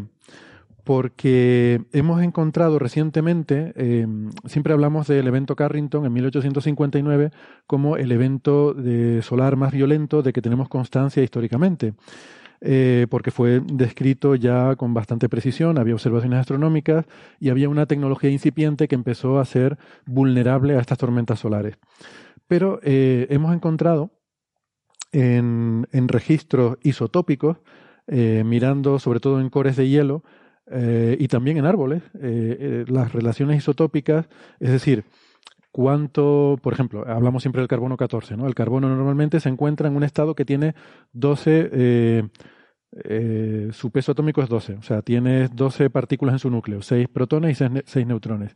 Pero hay una forma de carbono que tiene 14 eh, nucleones, ¿vale? Porque tiene más neutrones. Ese carbono es prácticamente idéntico al carbono 12, solo que es un poquito más pesado. Y esto llamamos isótopos, o sea, son elementos que, que son un poco más pesados porque tienen más o menos neutrones. ¿no? Eh, resulta que el flujo de partículas energéticas que provengan del espacio o del Sol puede alterar las proporciones normales de estos isótopos. Entonces, cuando tienes un bombardeo de partículas, por ejemplo, porque ha habido una tormenta solar muy potente, eso al llegar a la Tierra mm, perturba algunas de estas relaciones isotópicas y se puede detectar. Eh, en, por ejemplo, en las cortezas de los árboles, podemos irnos mil, dos mil años atrás en el tiempo y mirando la distribución del carbono 14 en las cortezas de árboles, podemos de hecho mapear el ciclo solar. Podemos ver el ciclo solar cómo ha ido variando eh, en las cortezas de árboles. ¿no? Y resulta que en cores de estos de, hielo, estos cilindros que se perforan ¿no? en, en, Groenlandia o en la Antártida, que perforas un cilindro y sacas un cilindro de hielo en el cual hay burbujitas de aire, pues mirando la composición de esas burbujitas de aire te puedes ir 100.000 años atrás en la historia y ver cómo eran las relaciones isotópicas. Vale. Pues bueno, de todo esto estuvimos hablando en nuestro episodio 215 porque había salido un articulito muy interesante eh, en el cual encontraban un evento solar extremo en el año 660 a.C. Y eso se une al catálogo. Ahora mismo hay tres fechas así muy importantes que son eh, de más reciente a más antigua, el 992 o 3 después de Cristo, el 774 o 5 después de Cristo y ahora el 660 antes de Cristo. Esas tres fechas tenemos constancia por estos isótopos de que ha habido un bombardeo muy grande de eh, partículas energéticas sobre la Tierra que han producido estas alteraciones isotópicas, ¿vale? Por decirlo así de forma sencilla. Eso lo estuvimos contando en ese episodio, eh, como digo, en el episodio 215, eh, porque había un artículo en el que justamente eh, hablaban de este nuevo evento del año 660 a.C. ¿Y qué hicieron estos japoneses? Dijeron, vamos a ver si encontramos algún registro histórico asociado, porque por ejemplo el del 770 eh, después de Cristo, que es en la Edad Media, en la Alta Edad Media, esto está asociado con lo que se llama el crucifijo rojo, eh, una, fin, una leyenda que quedó, de la que quedó constancia, eh, eh, bueno, mucha gente lo, lo, vio en el cielo. En Inglaterra hay muchos registros de la aparición ominosa de un crucifijo rojo en el cielo, que hoy día sabemos que es una gran aurora boreal producida por esta, esta gran tormenta solar. ¿no? Sabemos que las auroras boreales hoy en día pues normalmente se ven en países escandinavos porque es donde eh, el, polo norte está más cerca del polo norte magnético, también en Canadá se ven auroras boreales y, y en el sur pues también se verían, pero hay menos tierra en, eh, en latitudes tan altas en el sur, ¿no? Entonces no hay tanta, tanta constancia, pero también las hay, eh, auroras australes. Y estas auroras son unos, unas luces brillantes en el cielo que se ven y bueno, hoy en día sabemos que se ven ahí arriba. Pero si hubiera una tormenta solar muy, muy grande, eh, pues esas auroras se podrían llegar incluso a ver pues, en, toda España o en Sudamérica. Eh, se podrían llegar a ver. Bueno, hoy en día sabemos lo que son, pero ustedes imagínense en la Edad Media que de repente empiezan a ver una, unas luces en el cielo de color rojizo y ya si tiene forma de crucifijo, pues ya ni te digo. Eh, me imagino que el pánico sería generalizado. Entonces, esto, efectivamente, en el año 772 eh, existe esta, este registro histórico y lo que han estado buscando estos japoneses es decir, bueno, vamos a irnos más atrás en la historia, pero claro, ¿dónde podemos ir? ¿Qué gente podemos ver?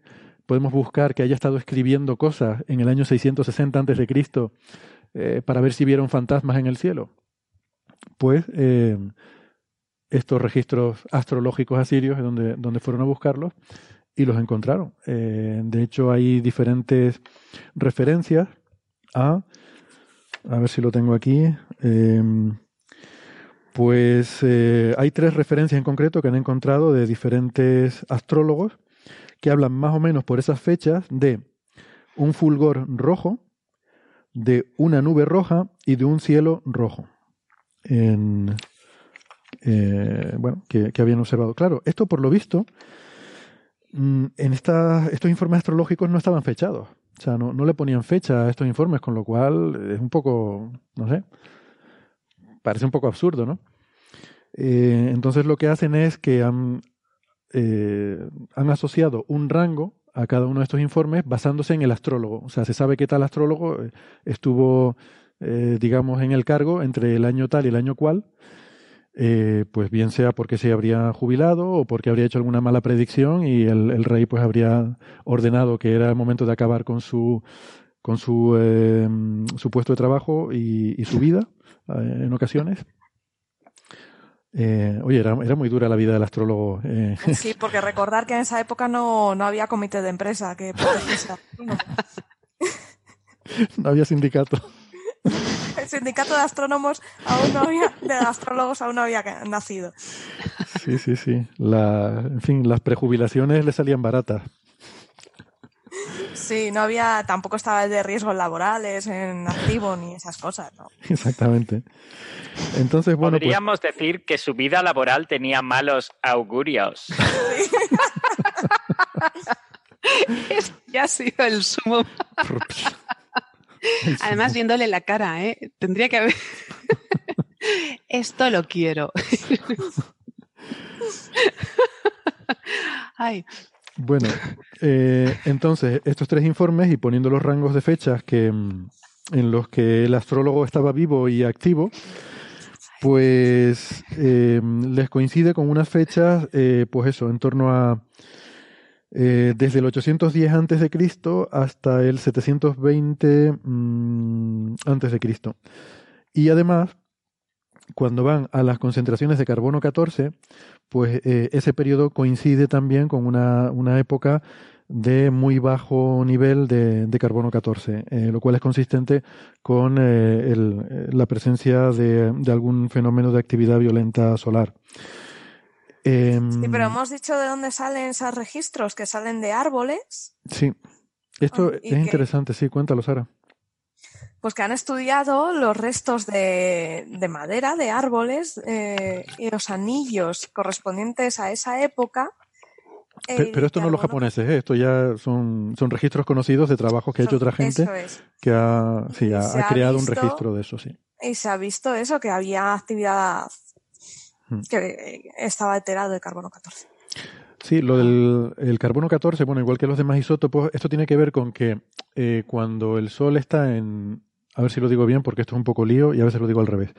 Cuando el Sol tiene más actividad, eh, tiene más campo magnético, ese campo magnético genera una especie de apantallamiento protector contra eh, rayos cósmicos, eh, pero no, pero también tienes más, eh, también tienes más actividad. Bueno, cuando tienes tormentas solares, eso genera eh, chorros de partículas energéticas que emite el Sol. Esas partículas llegan a la Tierra, producen un bombardeo. Eh, de hecho, se ha estimado para producir estos isótopos. Claro, el problema es que además cada isótopo requiere una energía mmm, diferente de esos protones. ¿no? O sea, no basta con que emitas muchos protones, sino con qué energía los emites. Eh, entonces, mirando diferentes isótopos, puedes ver qué cantidad de protones con más de tanta energía eh, son los que se han producido. ¿vale? Porque puede haber una tormenta que haya producido un flujo de muchos miles de millones de protones por centímetro cuadrado, pero esos protones tienen poca energía. O puede haber una tormenta que haya producido menos protones, pero que hayan sido más energéticos, más veloces, ¿no? Eh, hay diferentes juegos de estos. Entonces, mirando diferentes isótopos, eh, por ejemplo, el paper este que decíamos del año pasado, ellos analizaban eh, berilio 9 y un isótopo de cloro que ahora no recuerdo, que tienen diferente energía umbral. O sea que necesitas pegarles un pepinazo con un protón de, pues creo que uno era 100 megaelectronvoltios y el otro 10 o algo así. Y entonces viendo cuántos isótopos había de uno y de otro, te permitía establecer eh, la proporción entre cuántos protones de 100 megaelectronvoltios y cuántos de 10. Y entonces, asumiendo una ley de potencias, pues más o menos te hacías idea de cómo era la distribución energética de esos protones. Total, que concluían que eh, para el caso de la del el año 770 después de Cristo, para la, la Edad Media, había habido un flujo de protones en, en la Tierra de algo así como 10.000 millones por centímetro cuadrado con más de 100 megaelectronvoltios. ¿Vale? Ese es un, Y luego el- os quejáis de la wifi. y luego que cae la wifi. Sí. sí, sí, sí. Yo creo que eso da cáncer. Pero bueno, eh, sería bueno ver los índices de cáncer de la alta edad media, a ver si en algún momento hubo No, un aumento. eh, murió de repente y ya está. Sí, morían de viejos, Ah. ¿no? Muchos de ellos no llegaban a tener cáncer. No llegaban. En fin, pues bueno, volviendo entonces al artículo de los japoneses, em, lo que ellos hacen es sugerir que, mm, hombre, parece bastante plausible, que estos, mm, estos registros de auroras, eh, parece que probablemente son auroras en, el, en los registros astrológicos asirios, eh, son eh, bueno el reflejo de, de esa gran tormenta solar que se había detectado en los isótopos del año 660 a.C., aunque no tienen suficiente precisión en las fechas por el tema ese de que no están fechadas las- crónicas. No estoy seguro si lo dije bien antes, pero mira, estoy viendo aquí los números. Tienen tres astrólogos, uno que estuvo del 679 al 655, otro del 677 al 666 y otro del 679 al 670. O sea que en la intersección de, esos, eh, de esas fechas debía encontrarse el, el momento de, de la, de la gran tormenta solar. Y esto es interesante porque, bueno, estos registros históricos, como solo tenemos un evento Carrington, no sabemos con cuánta frecuencia ocurren, cuán a menudo ocurren. Entonces, el poder rastrear a lo largo de la historia eh, otros casos anteriores, pues nos da un poco una idea de, bueno, si son cada mil años o cada cien años o cada cuánto son, Mm, porque ahora mismo no tenemos ni idea. Así que, por cierto, hay gente eh, que, o sea, esto es una, una rama muy interesante de estudio de actividad solar a lo largo de la historia, no son estos japoneses los únicos que lo hacen, hay diferentes grupos. Y aquí en España hay una gente que, que son muy pioneros en esto, es un grupo pequeño pero muy potente, que aquí lo citan mucho en este paper, eh, en Extremadura, eh, en la, la Universidad de Mérida, esto te gustará María, en Emérita Augusta, eh, pues allí Sí. tienen un, un grupo bastante potente que hacen este tipo de, de trabajos y, eh, y que es muy divertido. La verdad que cuando hablas con ellos cuentan historias alucinantes y es un, un caso de estos muy interdisciplinares, ¿no? De, de estar, son, son auténticas ratas de biblioteca que están ahí mirando libros antiguos, intentando descifrarse y cuando alguien decía que había visto un fuego maligno en el cielo, pues si eso podía ser algo que nos interese, alguna manifestación astronómica eh, relevante, o es simplemente, en fin, pareidolia, eh, mucho vino, que también de eso hay. Digo vino del que escribió, no de, no, de, no de nuestros colegas, que son gente muy seria. Aunque, por cierto, eh, en Mérida se come muy bien. Mm, No, Ahí lo dejamos. ahí lo dejamos. en fin, que me he enrollado mucho, eh, pero me pareció un paper muy bonito. Mm, No sé si tienen más comentarios. Que, Yo, yo te reconozco que no me lo he leído, así que por eso te he dejado contarlo a ti y Vale. solo he hecho comentarios tontos por el medio.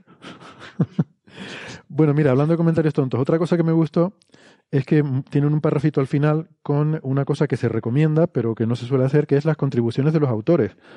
Em, eh, sobre todo lo están pidiendo muchos, eh, muchas revistas como Nature y Science, de estas de alto impacto, por el tema de evitar el fraude científico. eh, y que a mí me parece una recomendación muy buena y que se debería, se debería hacer por un ejercicio de transparencia. Y desde luego en revistas como Astrophysical Journal es muy, muy raro verlo. Y estos autores lo han hecho y ponen aquí pues cuál ha sido la contribución de cada autor al trabajo, ¿no? Y eso está, está muy bien. Em, en fin. Ah, y otra cosa interesante también es que hablan de, de un tema que es lo de mm, el polo norte magnético. O sea, siempre decimos que las auroras se ven más fácilmente en el polo norte y el polo sur. Pero ojo, el polo norte y el polo sur magnético. ¿Por qué? Porque el campo magnético terrestre eh, captura este flujo de partículas y los redirige hacia los polos. Mayoritariamente, claro, no las pilla todas, pero mm, ejerce una cierta protección. En las zonas, en latitudes más ecuatoriales, estamos más protegidos de estos eventos solares porque el campo magnético terrestre redirige esas partículas hacia los polos, pero las redirige al polo magnético, ¿vale? Y el polo magnético no coincide exactamente con el polo geográfico. O sea, cuando ponemos, cuando pensamos en el, el globo terráqueo, eh, el polo norte y el polo sur es, mm, pues están dados por la rotación de la Tierra, ¿no? Eh, el polo magnético, el polo norte magnético está ahora mismo inclinado hacia Canadá, ¿vale? Hacia América. Entonces, eh, de hecho, por eso se ven más auroras en el norte de América que en el norte de Europa. O sea, una misma latitud, eh, América tiene una latitud magnética más alta que Europa o Asia. Eh, por eso es más fácil ver auroras en Canadá que, por ejemplo, en Noruega o, o Suecia. Eh, Eh, Héctor, yo creo, yo creo que eso está cambiando rápidamente y no sé, si- me parece que ha sucedido ya que el polo norte magnético está ya más cerca de Siberia que de, que de América. ¿Ah, sí? Porque sabes que está, está moviéndose hacia Siberia. sí, Eh, pero pensaba que eran metros por año o algo así, ¿no? que va, que va, no, no, no. ¿Sí? En los últimos años ha sido cosas de decenas de kilómetros. Vaya. Sí, sí, está. El, el año pasado recuerdo que lo contamos en la brújula porque se hizo una buena medida de cómo de rápido estaba cambiando y aunque no recuerdo la cifra y no me no quiero decir que esta es verdad, yo creo recordar que eran 50 kilómetros por año hacia, Ah, hacia Siberia. Y, y este dato tampoco lo recuerdo bien, pero me quiere sonar que ya estaba más cerca de las costas de Siberia que de las costas de, de América. Vale, pues igual mi, mi información está muy desactualizada entonces. Hombre, eso estaría bien porque así sería más fácil ver auroras aquí en, Hmm. aquí en España, ¿no? Y, Hombre, en, irse y también en norte de Sudamérica. Siberia no tiene que molar, ¿eh? No, no, no, pero bueno. Tampoco. No, pero si está cerca de Siberia, estará cerca también de Noruega o de... eh, pedimos disculpas Bueno, a nuestros oyentes en Siberia. realmente nos bypasea un poco, porque el movimiento sí que lo recuerdo y era eh, esencialmente perpendicular al eje longitudinal del Atlántico. Con lo que, digamos que pasa de la costa norte de Canadá a la costa norte de Siberia, un poco bypaseando Europa en ese, en Mm. ese sentido. Así que yo creo que no nos, hará, no nos hará la vida mucho más fácil. Lo ideal para nosotros sería que se moviera hacia Islandia, digamos. Ya, claro. Bueno, pues la cuestión es que, el, eh, sin embargo, en tiempos de, mm, de los asirios, eh, en este 660 antes de Cristo, el polo norte magnético, en cambio, estaba, mm, pues a ver dónde estaba, a ver si creo que aquí lo decían, pero vamos, que estaba por este lado, estaba por este lado del mundo. Y eso significa que en Mesopotamia la latitud magnética era mucho mayor que ahora. Em, porque claro, aún así ellos se preguntan cuánto de factible es que, que efectivamente los hubieran visto. Eh, porque claro, estamos hablando de latitudes muy bajas. Y bueno, de todas formas dicen que en latitudes comparables, en otros grandes eventos se, se han llegado a ver eh, eh, auroras en latitudes parecidas a esta, pero que además, al haber este cambio del, del polo magnético, estoy buscando en el paper pero no lo encuentro, pues Mientras, mientras lo, buscos, lo buscas, confirmo que efectivamente la velocidad actual del polo norte magnético es del orden de 50 kilómetros por año y que ya ha atravesado la, la línea y está, digamos, en el otro hemisferio y está en, en este año, entre este año y el que viene, va a pasar al océano ártico siberiano, digamos. Vale, vale, vale. Pues, hombre, pues no debería, porque eso tampoco beneficia a nadie. O sea, se fastidian los canadienses, no, no beneficia a los nórdicos y en Siberia no hay nadie para verlas, con lo cual yo esas cosas no deberían hacerlas. Bueno, las cinco personas que vivan en la costa siberiana de Rusia se van a alegrar mucho. Em, pues bueno, ese era otro, otro aporte interesante aquí. No sé, que mm, a mí me gustó el artículo, además tiene mm, está, está bien escrito, las cosas bien explicadas y mezcla bastante esos dos puntos de vista, ¿no? El histórico y el, y el científico y el tema de, la actividad solar, que también está bien explicado. Eh, lo recomiendo. ¿Qué- ¿Quién iba a decirme a mí que yo iba a recomendar un artículo sobre astrología? Pues mira, ya ves. Vale, Bueno, el artículo tema. no es sobre astrología, ¿no? El artículo ha cogido datos eh, recogidos por astrólogos para hacer otra cosa. Bueno, pero hace apología de la astrología. Dice que la astrología tiene cosas buenas, que podemos usar datos astrológicos para hacer ciencia. Hombre, claro que, la- que las tiene. No hay- quiero decir, la, pero eso no creo que nadie tenga ninguna duda. La astrología antigua recogía datos, por lo tanto era útil. La interpretación de los datos es lo que era un disparate y los astrólogos actuales ya no recogen datos, solo hacen disparates. Entonces, claro. Vale. Bueno, pasamos de tema. Eh, si quieren podemos hablar entonces de este trabajo en el que se aplican técnicas de inteligencia artificial. Eh, esto es un, trabajo hecho por investigadores de la Universidad de Oxford y del laboratorio DeepMind de, de Google, en el que intentan restaurar em, eh, pues eh, antiguas inscripciones eh, griegas de, la antigua Grecia, em, epígrafes, o sea, inscripciones que están en algún tipo de soporte duradero. Ahora ya no estamos hablando de papiro, sino cosas escritas en piedra, en soporte metálico, en, cerámica. Cosas que sí que han llegado hasta nuestros días, pero, pero claro, que han llegado pues rotas, fragmentadas, deterioradas por el paso del tiempo. Eh, y claro, eh, es muy difícil intentar reconstruir el, texto ¿no? en, esto, en estos epígrafes. Hay gente que se dedica a eso y es una labor muy, muy tediosa, muy, muy complicada, que lleva mucho tiempo y al fin y al cabo mm, es un trabajo ideal para máquinas porque se parece mucho a este juego, eh, no sé cómo se llama, pero hay un programa en la televisión que yo no, no, no lo veo, pero, pero lo conozco bien. Y usted se preguntará, ¿cómo es posible? Pues porque, mm, como, ¿ves? Yo, yo sabía que María se lo estaba preguntando. Eh, Siempre vamos al- a almorzar a un bar con, con Weston, Andrés y a veces algunos compañeros más.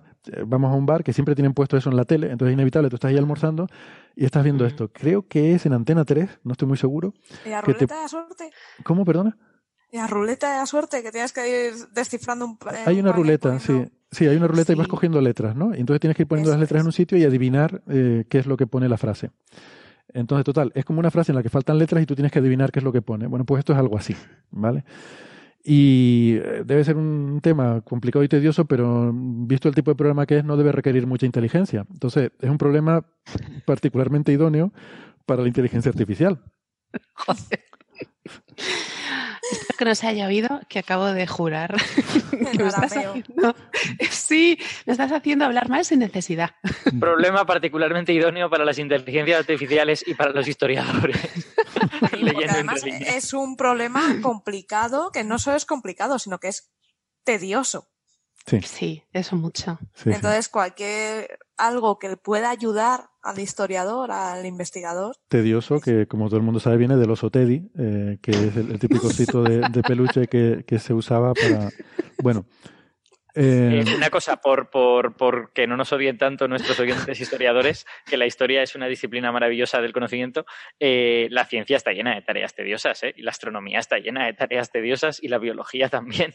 Y Todo. yo siempre en la digo... medida de lo posible se automa eso es, en la medida de lo posible se automatizan, que es lo que se está intentando con cosas como esta. Efectivamente. De hecho, la, la razón por la que es cien- la ciencia es ciencia y no es filosofía es porque alguien se ha puesto a hacer las cosas tediosas. Si no, si no sería, sería filosofía.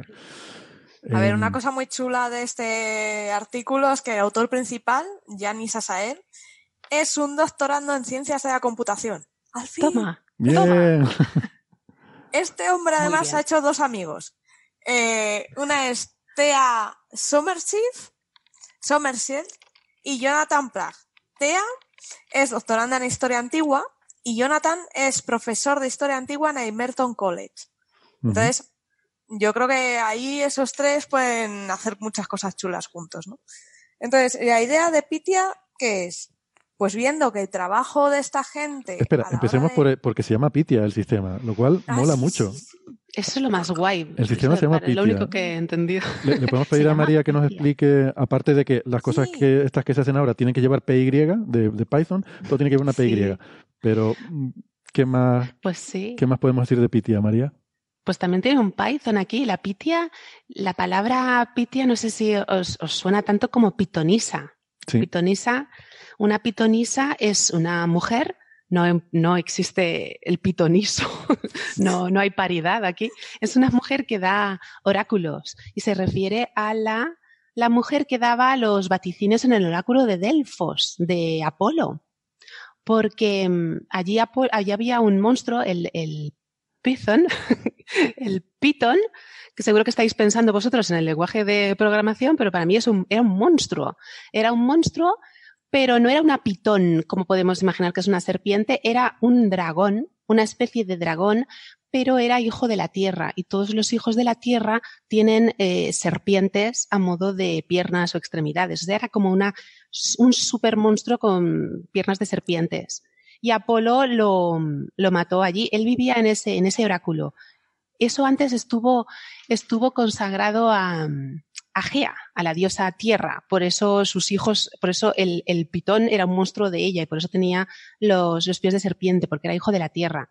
Después estuvo ahí Temis, que era una titánide de la justicia, pero se consagró a Apolo porque él fue a matar a ese monstruo que persiguió a su madre, a Leto, la tona, cuando estaba embarazada, que no podía dar a luz. Ese monstruo la persiguió, la molestó y él en venganza mató a esta pitón y con su piel la despellejó y con su piel forró un trípode, un taburete de tres piernas que está en el subsuelo del templo donde se sentaba la, la mujer, una sacerdotisa de Apolo, se sentaba ahí y se llamaba la Pitia o la Pitonisa porque hablaba en, por boca del dios en el taburete del, de la piel de, de la pitón y O sea, la adivinaba. señora, la pitonisa, se sentaba en ese taburete hecho con la piel del monstruo que había matado a Apolo porque había estado persiguiendo a su madre cuando estaba embarazada.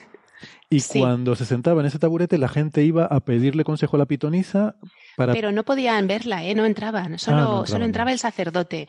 De hecho, ahí hay muchas leyendas. En un origen, la pitonisa tenía que vaticinar desnuda, pero había muchos problemas. Solo podía el sacerdote entrar. Solo podía La- el las- sacerdote. Vale, vale. Claro. Ya. Las personas que buscaban el oráculo tenían que pedirlo y pagarlo. Y luego el oráculo era prácticamente como los, los, las predicciones que nos hacen ahora los videntes o mm, que podías interpretarlo de la manera que tú quisieras, como habéis oído las vaticiones de las, los vaticinios de Nostradamus, que puede ser lo que tú quieras interpretarlo. Y la gente pagaba mucho dinero por oír ese oráculo. Ya, pero, se pero llama eso, Pitia. pero, yo, o sea, yo pagaría dinero por, eh, por algo que me dijera Apolo. O sea, eso tiene más sentido, ¿no? Aunque no sepa interpretarlo, Apolo. pero oye, me lo ha dicho Apolo, ¿sabes? Tiene algo de... Me lo ha dicho Apolo. Pero te lo decía Apolo por boca de la pitonisa. Ella hablaba, el dios hablaba a través de ella. Bueno, eso ya... Luego ya que tú lo entendieras o no, ya era tu problema. Pero Apolo había hablado y tenías que pagar tu ofrenda al templo. Yo lo que me pregunto es si había matado una especie de monstruo gigante con forma de dragón, ¿por qué solo hizo un taburete? O sea, quiero decir, podría haber hecho toda más. una serie de cosas de Ikea, ¿no? O sea, quiero decir, mue- no sé, escritorios, estanterías, eh, podría haber montado ahí un emporio. Es que era muy grande el taburete, ¿eh? Era muy grande. Era un taburete grande. Emporio Python. En el Ikea era el taburetor. Sara, perdona que te, te hemos interrumpido. Eh, entonces, vale, se llama Pitia el sistema que han desarrollado. ¿Qué más? Un sistema que predice. Es que Que está todo tan bien traído. Dejadme, dejadme que diga una cosa más antes de que Sara vuelva Pobre a las Sara. cosas normales. Eh, en física de partículas hay un Pitia también. Ah. ¿Sí? Se escribe exactamente igual y en física de partículas es un, un programa que utilizan los físicos experimentales del CERN, que yo sepa, supongo que en otros sitios igual también lo usan, para predecir cómo se forman los hadrones. O sea, tú como en, las, en las colisiones estas, tú formas partículas elementales. Entonces haces electrones y tal, esos son fáciles, pero haces también quarks.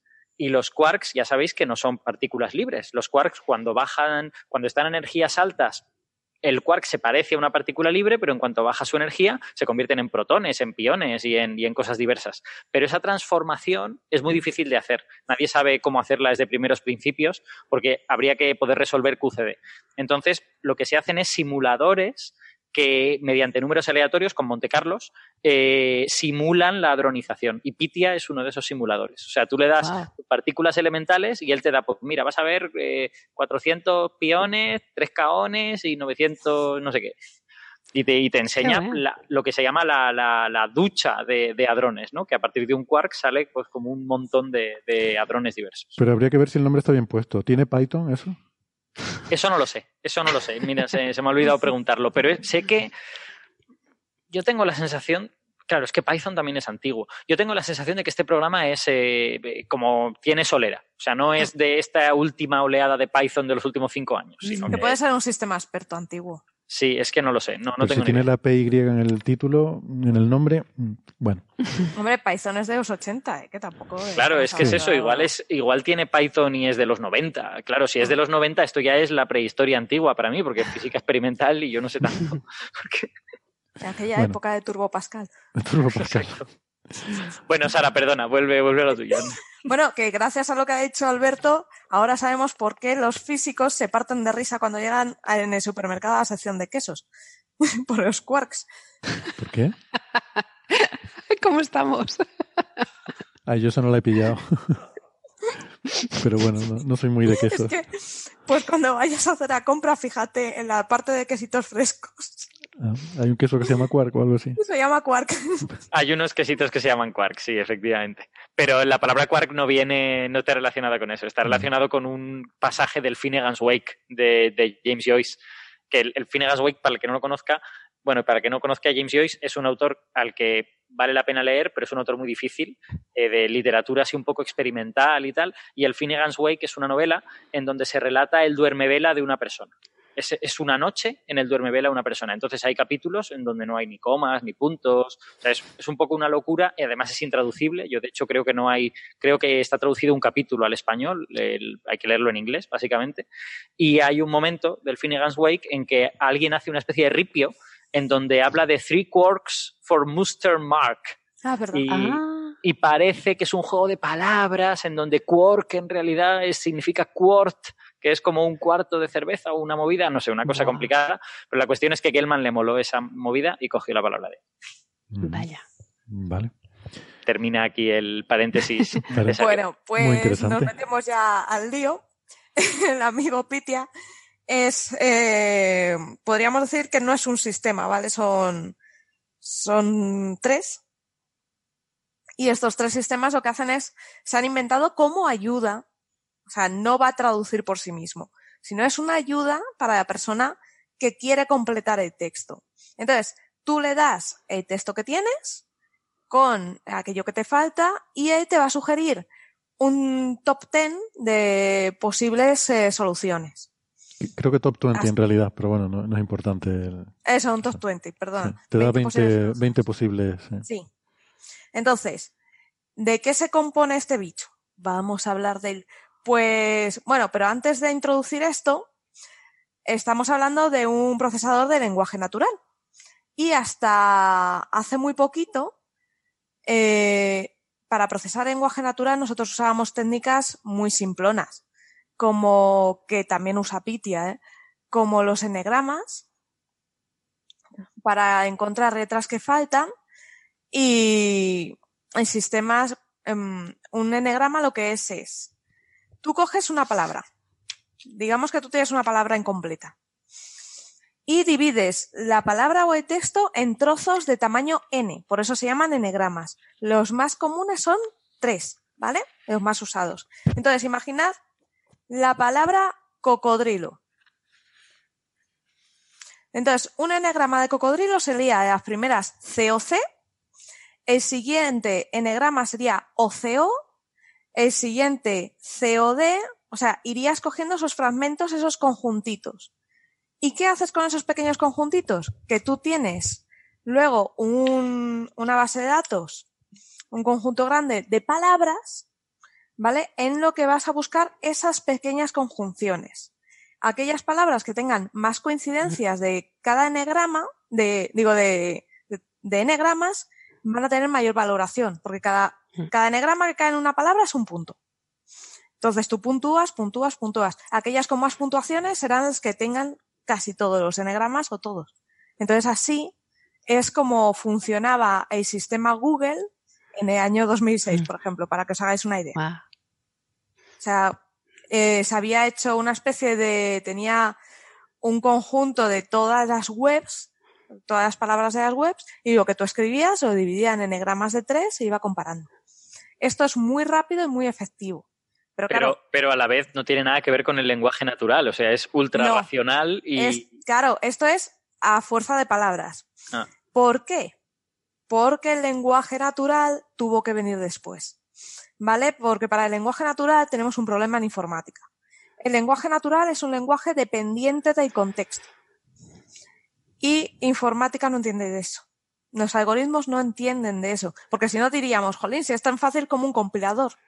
Uh -huh. No, un compilador entiende de lenguajes de programación porque un lenguaje de programación es la norma que para hacer un buen lenguaje de programación es que sea independiente del contexto. Entonces, por eso pues, ha costado tanto alcanzar eh, mmm, algo que comprendiese el lenguaje o que tratase bien el lenguaje. Entonces, de hecho, eso... para, para que nuestros oyentes vean hasta qué punto hacer un lenguaje independiente de contexto puede ser difícil y, o, o hasta qué punto tenemos interiorizada la dependencia de contexto. O sea, hay, hay, casos famosos de frases que son difíciles de traducir a uno de estos lenguajes eh, independientes de contexto. Y eh, haciendo un poco como de, bueno, un día que habíamos quedado para escribir el Aleph, pero que en realidad nos pusimos a ver cosas en Wikipedia, eh, te, terminamos descubriendo una, una, cosa que se llama las donkey sentences, la, las sentencias del burro, la, las frases del burro, y que son unas frases en las que hay un pronombre que nosotros los humanos entendemos perfectamente bien lo que significa, pero estos lenguajes eh, objetivos independientes de contexto tienen problemas para decir a quién se refiere ese, ese, pronombre. Y la frase es tan sencilla como la siguiente. Todo granjero que tiene un burro lo pega. ¿Quién es lo? Exactamente. Esa es, esa es la pregunta. Porque hay granjeros que no tienen burro. Ah, hay granjeros que no tienen burros. Y hay eso granjeros es. que pueden tener más de un burro. Entonces, de, bueno. Pero eso no está bien, esos... ¿no? Esa construcción, sintácticamente, invoco a Neferchiti. ¿Qué, ¿Qué, pasa con eso? No, pero es un objeto directo. Pega mm. al burro, ¿no? ¿O no? Claro. Lo pega en la pared o, o algo así. Claro, pero ahí el problema es el pronombre, porque a ti te, a ti te sonaría mejor le pega, quizás. Sí. Pero es porque, porque es un dativo. ¿no? Claro, claro, pero en realidad es un objeto directo. Es, es un dativo Claro. porque le das, ¿no? No, es, es un leísmo lo que, lo que tú propones en realidad. Claro. Y el leísmo está aceptado con humanos, pero no está aceptado con cosas que no sean humanos. Que No, yo creo que no es leísmo, yo, yo creo que es la forma correcta, porque el, el burro, si, si, si usas como pega complemento a el directo, burro, no pegas el burro con Claro. los exacto, Si tú- complemento directo lo sería pegas, pegarlo con pegamento. Ay, perdón, Uy, María. aquí, aquí, no, no, no, no, que va, que esto hay ríos de tinta y discutimos cada día. uy, yo, uy, yo uy. discuto, discuto mucho de esto en clase. Lo, con el logo, es como cuando piensa escribir, ¿vale? Yo escribo al abuelo, ¿no? Claro, yo le escribo. Exacto, porque tú escribes una cosa al abuelo. Entonces ahí está muy claro que tú, que el abuelo es indirecto y es le, porque yo escribo un email al abuelo. El abuelo Mm.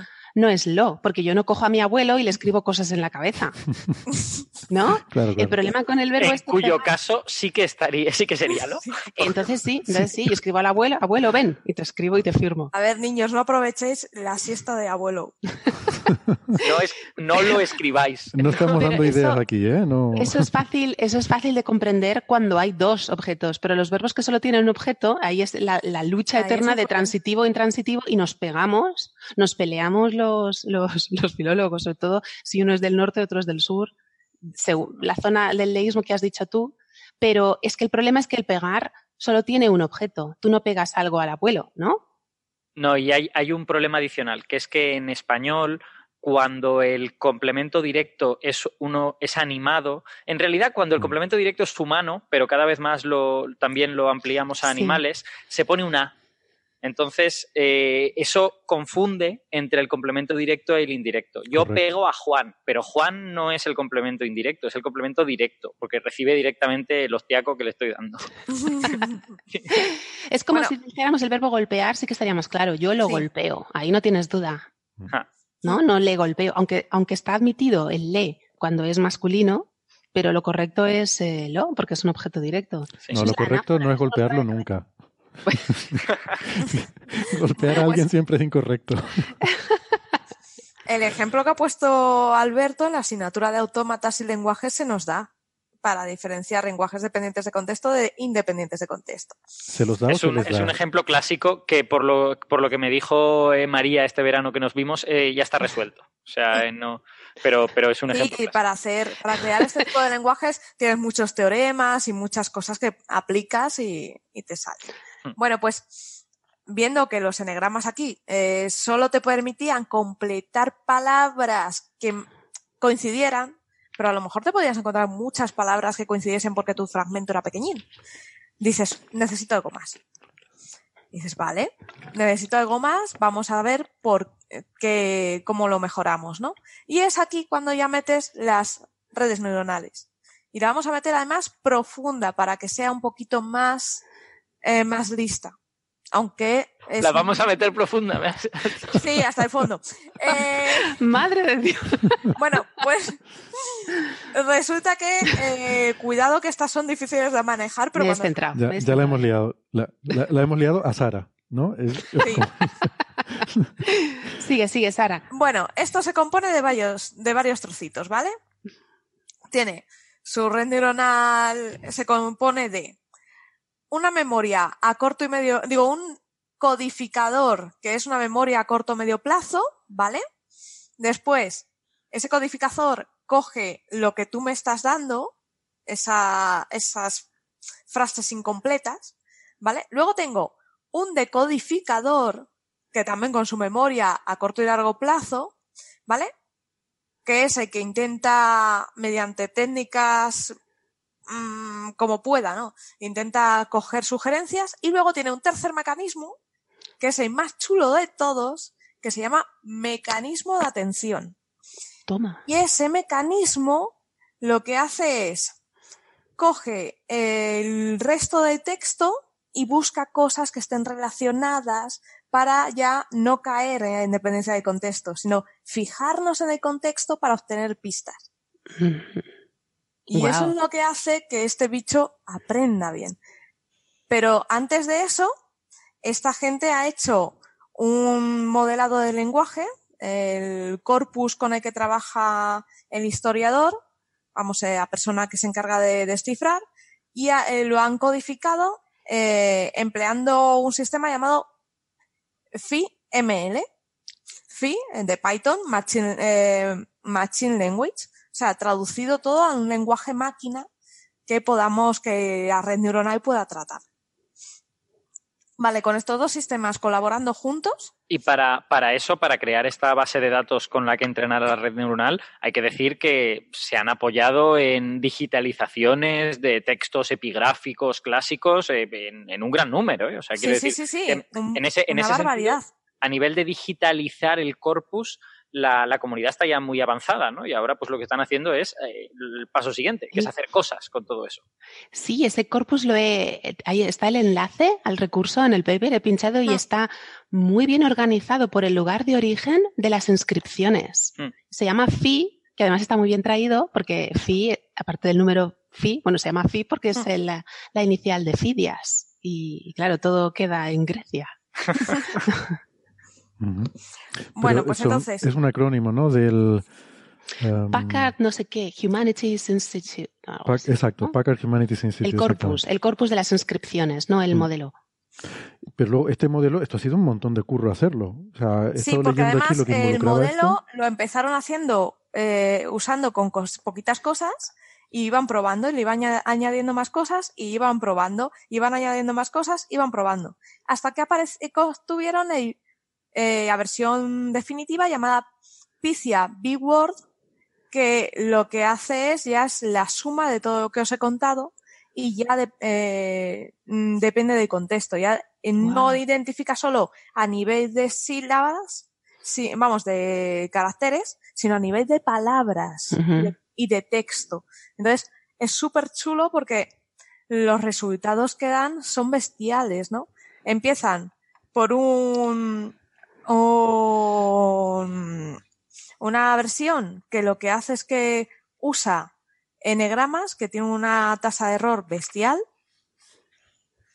del 68%, le van metiendo eh, el FIML al sistema eh, tradicional y baja el 65% de error, eh, y luego le meten otra parte y luego van, pues eh, eso, a red neuronal con este, estos eh, codificadores con memoria a corto y largo plazo, pero unidireccionales, ya baja la tasa de error a un 42%, con sistema bidireccional a un 32% y con el sistema este de contexto, que llamado eh, detector de atención, llegan a un 30% de tasa de error. Tenemos que pensar que una persona haciendo este trabajo tiene un 57,3% de tasa de error. Guau. Entonces, lo que han hecho es entrenarla y la han puesto a prueba con textos que se conocían, ¿vale? Porque claro, en uno que no se conoce no puedes saber si te está dando un resultado bueno. Entonces, en textos conocidos, eh, la, de las posibles soluciones, la solución de verdad estaba en el top 20. Entonces, ha visto que sí que puede. Entonces, eso sí que permite mejor a historiador decir, mm, a ver, de todas estas soluciones yo creo que es esta. Sí, o sea, Mola. no solo te da una solución, sino te da muchas sugerencias por si no te gusta la Claro, que te claro, está claro. dando, ¿no? Por la Te va dando... Esto- Luego, a esto es un poco- raíz de esto, Sara, esto es un poco como el teclado predictivo del móvil, ¿no? O sea, una cosa que tú Sí. vas empezando a escribir y él va rellenando según el contexto eh, y te da sugerencias, ¿no? Eh, y Y efectivamente, y ahí está la importancia del contexto. No sé si os habéis dado cuenta que cuando escribís en el teclado, el teclado predictivo, yo en mi caso uso el deslizante, cuanto más larga es la palabra o cuanto más completado de frase lleves, más acierta. Vale, pues a Pitia le eh, pasa igual. O sea, a más te- completo esté el texto, mejor para él. O sea, más largo sea el texto, perdona. Sí. A texto más largo, mejor puede eh, inferir los resultados. Estoy pensando que el nombre es buenísimo porque además te permite decir que tienes este sistema que, que funciona muy bien, que es picia, y cuando se equivoca puedes decir que es una picia. Sí, Yo, Aparici sigue sin Ay, sacarme la tarjeta amarilla, así que yo, yo sigo aquí. Aparici se, se lleva las manos a la cabeza, pasa que no se le oye. Sí, pero mientras no tome medidas, yo estoy aquí como Sergio Ramos. Hasta que no me sale la tarjeta sigo dando... claro, dices, eh, bueno, ¿hasta qué punto funciona? ¿Cómo funciona esto del contexto? Pues lo experimentaron también. Cogieron un Perdona, texto. quien dice Sergio Ramos dice Piqué. Sí, me estaba, sintiendo un poco maltratado. O sea, todos los defensas hacen eso. Bueno, mientras no saques a Guti a pasear, vamos. Pero que Guti era un buen centrocampista, lo que pasa es que se iba de vez en cuando por ahí. Dios se lo mío, pasaba muy fútbol, bien. fútbol en coffee break. Esto es histórico, que alguien lo apunte, por Dios. Vamos a, ver, convertir una tertulia bueno. futbolera. Ah, no, no es cierto. Hemos hablado de la, la estadística de la Champions y las probabilidades y eso. Sí, es verdad. Claro, sí, sí. sí, sí. Sí, pues nada. Bueno, no. Pues cogieron un texto, ¿vale? Y el, el- los caracteres que taparon para que los adivinara Picia fue eh, un nombre propio de una persona que aparecía en más trozos del texto. Y oye, lo clavó. Pum, vale, el primer resultado es esto.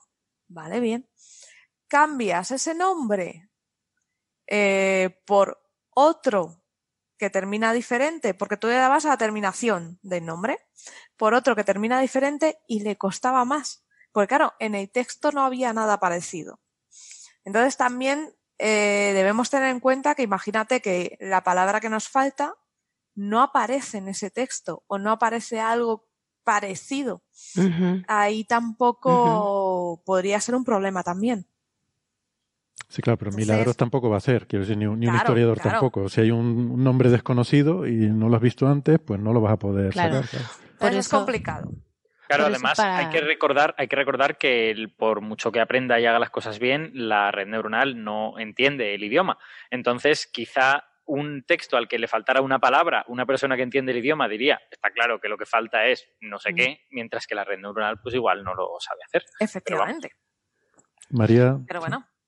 No, iba a decir que por eso, para poder descifrar una lengua, yo barriendo para, para casa, para poder descifrar una lengua que está escrita en un alfabeto que no, bueno, en alfabeto, en una, está anotado mediante un sistema de escritura que no conocemos, necesitamos un corpus amplio. Por eso el, el Voynich, solo hay un texto. Entonces no, no podemos compararlo, como dice Sara, cuanto más largo, más amplio es el contexto, más paralelismos se pueden establecer. Pero si solo tienes un libro, un, documento, es, es prácticamente imposible poder establecer esas dependencias. ahora que es. mencionas el Voynich, María, no sé si hemos dicho aquí que Enrique Joven eh, Ah. ha sacado o está sacando Es su, su nueva novela, El Palacio de Urania.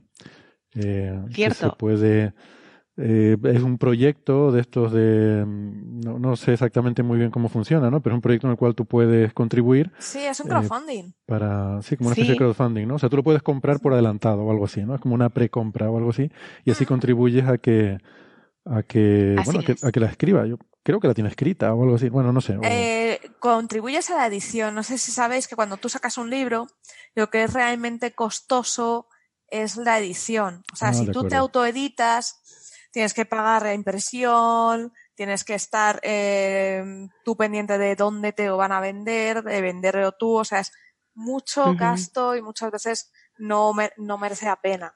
vale, vale. Entonces, él lo que, lo que le viene bien expreso para la edición, que es la parte más costosa. Perfecto, pues gracias por la aclaración, pues no lo entendía, eh, porque yo entendía que lo tenía escrito, pero por otra parte tenía este, este proyecto que necesitaba pues la, recaudar, claro, para eso era para hacer la edición. Vale, muy bien. Hay otra cosa chula, en el, el ejemplo que sacan en el paper, el primer ejemplo de cómo descifra los caracteres que faltan es Medenagan, es una descripción del, del oráculo, del templo de Delfos, que es nada en exceso. Hay dos Eso. frases ahí, nada en exceso y conócete a ti mismo, que son la- las dos, y, y lo usa como ejemplo, o sea que está todo... Nada en exceso, que es lo que tenía como lema este Miedo me da. que me va a decir miedo me da.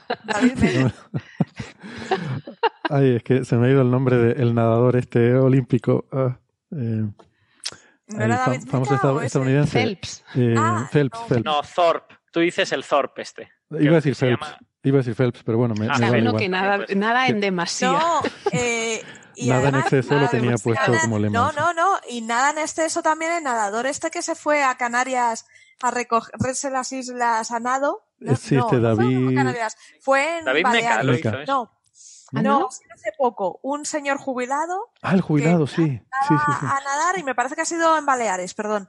Es- iba a recorrer todas las Islas Baleares nadando y le ha pegado un chungo y ha fallecido. No me digas, pero haciendo Ha, la... nadado, eh, ha nadado en exceso. Nada en exceso. Ese es el mejor ejemplo de todo. Por, Bueno. por cierto, el lapsus de Sara demuestra que para todos los que vivimos en la península todas las islas son iguales. ¿eh? La Canaria, la Baleares, Groenlandia, Australia, todo más o menos. ¡Colines! Australia. Nada, nada. Sí, un pequeño lazo. No, es que No, no, tampoco pero que a mí me pasa, ¿eh? O sea, que- No, que es que Y a no mí, a estuve mí. muy atenta de la noticia. Yo vi que el hombre eso que se había dedicado a recorrer unas islas Pues unas islas, a mí también me había dado Aquí, aquí la gente dice voy a la península. Como quien dice, ¿sabes? Claro. En fin. Bueno, ¿alguna cosita más sobre, sobre esto? No sé si, eh, María, a lo mejor Pues quieres hablar un poco del contexto histórico. Pero no, no, del contexto histórico no. Una cosa que ha dicho Sara antes, el predictivo del móvil, el- la importancia del contexto, pero también de las reglas sintácticas. Ya sabéis que yo soy de sintaxis.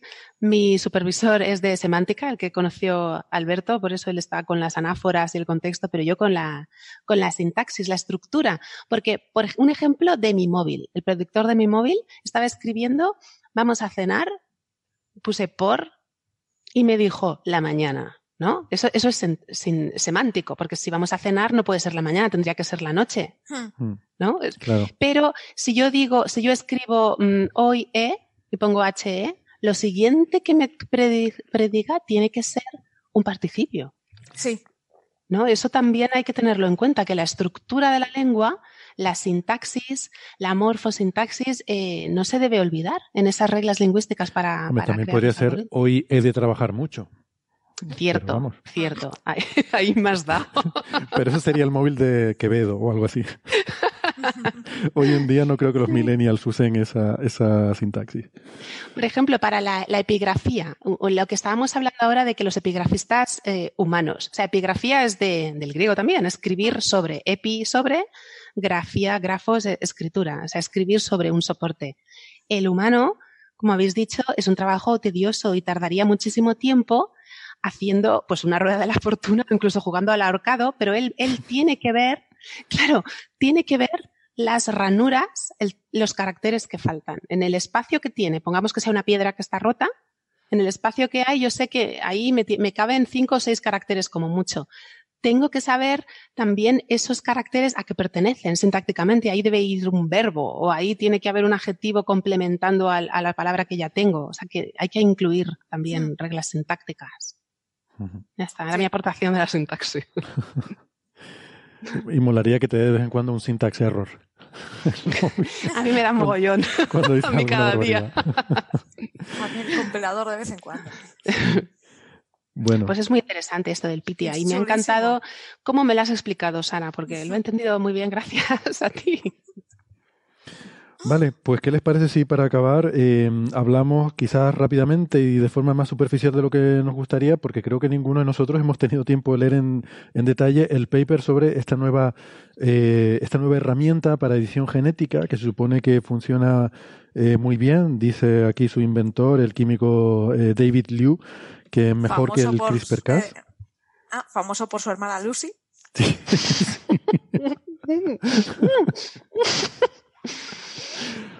Ay, Acabamos, estaba- acabamos de vivir un instante de pánico en Coffee Break, eh, pensando que íbamos a ver en directo cómo María se ahogaba con el agua que estaba bebiendo e iba a morir casi la he delante de la en el cámara. monitor, estaba tragando en ese momento.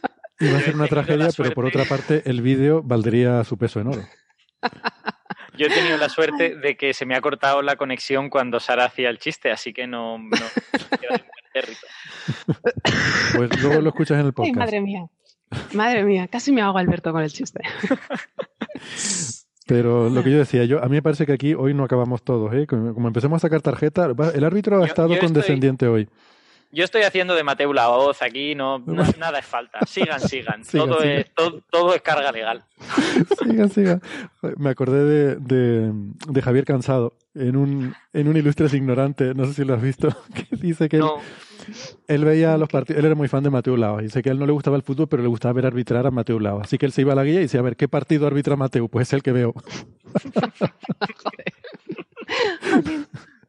en fin, ¿por qué no, tío? ¿Por, por qué no hay gente que es fan de los árbitros y ve los partidos en los que arbitra esa persona, no? Eh, debería. Pues porque, porque en general no son muy consistentes. O sea, porque en general el arbitraje es bastante errático y, y muchos árbitros son bastante. O sea, tienen la sensación de que es, arbitran según cómo se levantan un día.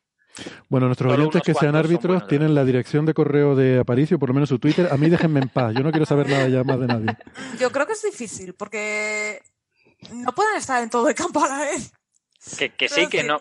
Que no hay ninguna duda de que es difícil, pero, pero que en fin, Y que. tienes que estar muy atento, ver mucho y tú imagínate que se comete un fuera de juego, pero tú te pica las la rodilla y te estás arrancando.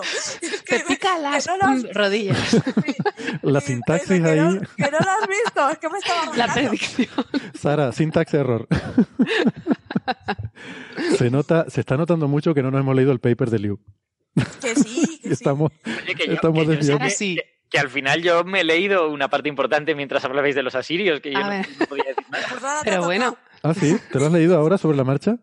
Más o menos. O sea, bueno, me falta la parte del final. Hay un detalle que no estoy muy seguro de cómo es, pero decimos que. mientras hablábamos de los asirios, me ha roto el corazón. Bueno, pero que a ver, que estaba escuchándote, simplemente te escuchaba a ti, leía el paper. Vale, Claro, vale. es que yo empecé con la chorrada de los asirios y los sirios y, y Alberto dijo, bueno, puedo desconectar. Aquí no, aquí no hay nada que ver. Aquí no hay nada que Pues- escuchar. Bueno, a Sara. Pues yo entonces propongo que Sara nos cuente un poco la historia y, y luego Alberto entonces igual la parte más, más técnica, ya que ha leído más del paper, nos lo puede... Pero es que le falta lo importante, que es abundar lo que iba a añadir yo, que los científicos son tan predecibles que siempre ponéis al final las conclusiones. O Claro. sea, lo importante del paper está al final. ¿Quieres leerte los aislados? Te vas al final, te lo lees y dices ya. Cierto. Dices, oye, pero que te faltan las técnicas que Voy a leerme cómo". las conclusiones ahora rápidamente mientras habláis. Bueno, ¿de qué, ¿de qué va esto, Sara? Sobre todo porque he visto la historia, pero no sé si será leyenda urbana y tal, de que el Liu este... eh, bueno, yo me imagino que debe ser alguna historia que la ha embellecido un poco en alguna entrevista o algo así, que dice que lo echaban de los casinos porque ganaba demasiado eh, y él dice que simplemente aplicaba matemáticas para ir a apostar al casino. Sí, de hecho hay una familia, eh, una familia catalana que tenía prohibido entrar en los casinos, no sé si lo sabéis. No. no. Eh, sí, sí, porque jugando al blackjack se lo llevaban todo. Y es que eran matemáticos y sabían contar muy bien. Bueno, pero no sé, supongo que eso Eh, estará es descontado cuestión- en ver, las es reglas del juego. De, de matemáticas. No, no, que- va, Héctor, no está descontado. O sea, es bien sabido que ciertos juegos se aprovechan de que la gente no conoce las matemáticas debajo del juego. ¿Ah, y sí? en los casinos, cuando ven que alguien gana mucho, echan a la persona no porque está haciendo trampas, sino porque está entendiendo el juego. Efectivamente. Eso es bien sabido, sí, sí. Mm. Me, me apunta por aquí, Carlos, eh, del público que se llaman Los Pelayos. Sí. Y Ah. había una peli sobre Hay una peli. Ajá.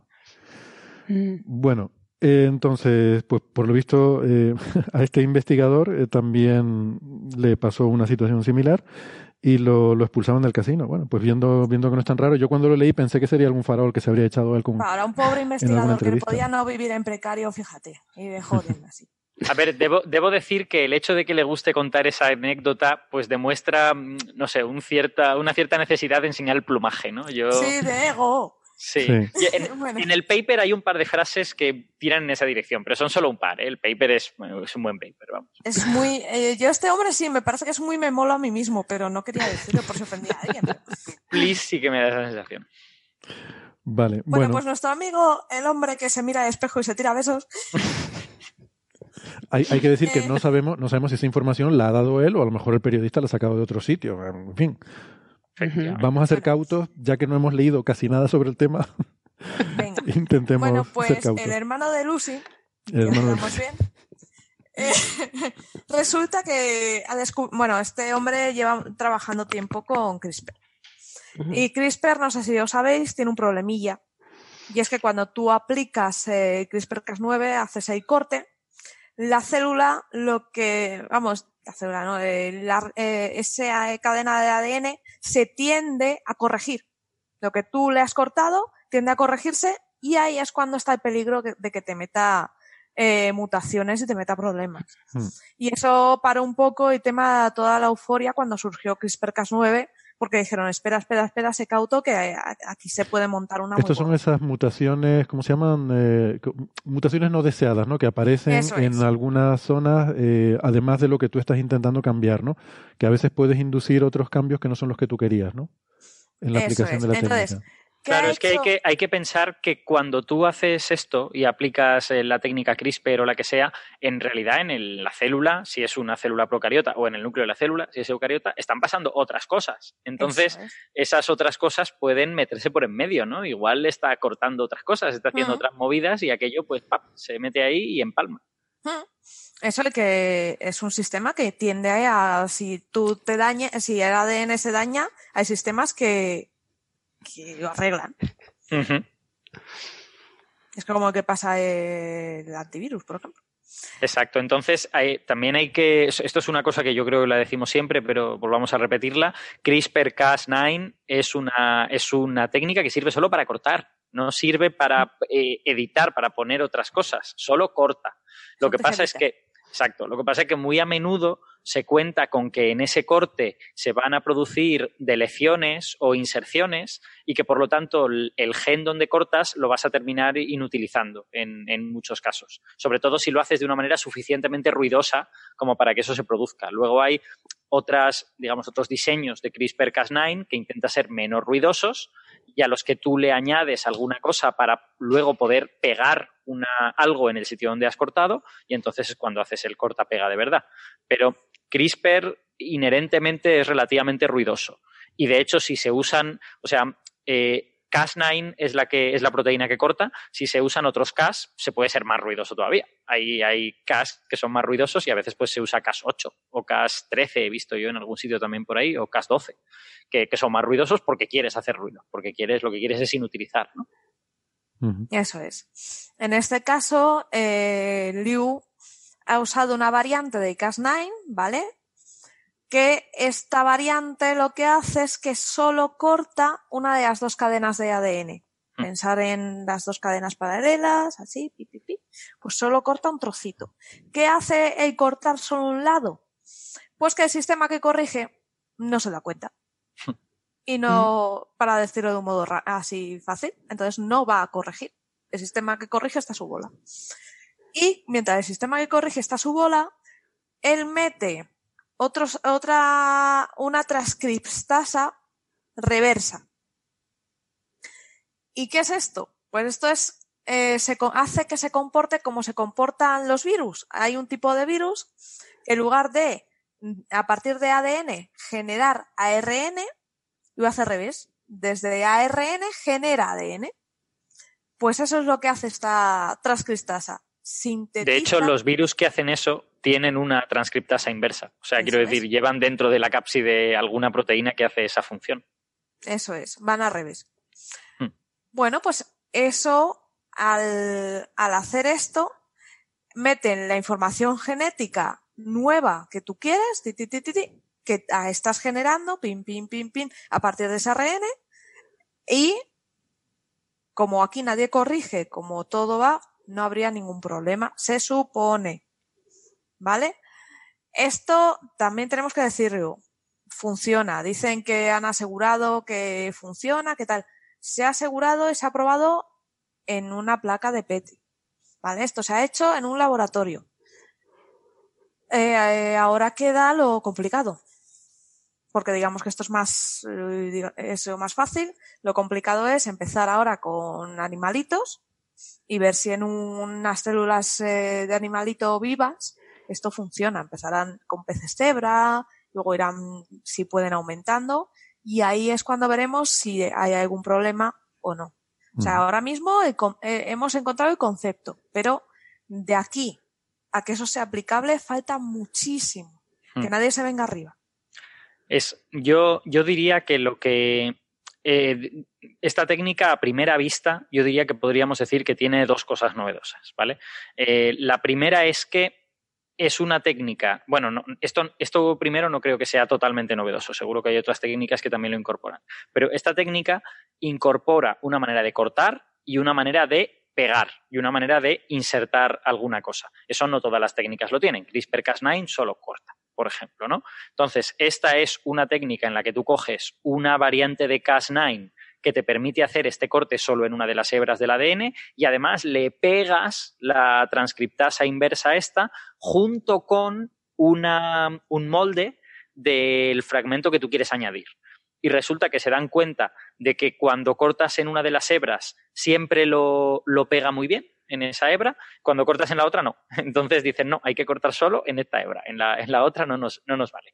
Eh, entonces eso está bien, porque digamos en un solo pack tienes toda la maquinaria para, para eh, cortar y pegar. Ahora, luego te has de preocupar por cómo hacer para que en la otra hebra se replique lo que tú has puesto. Esa iba a ser mi pregunta, claro, eh, porque de hecho la, justamente el tener dos hebras que son copias idénticas es una especie de mecanismo de seguridad del ADN para garantizar la fidelidad de la, del, sí, de la reproducción.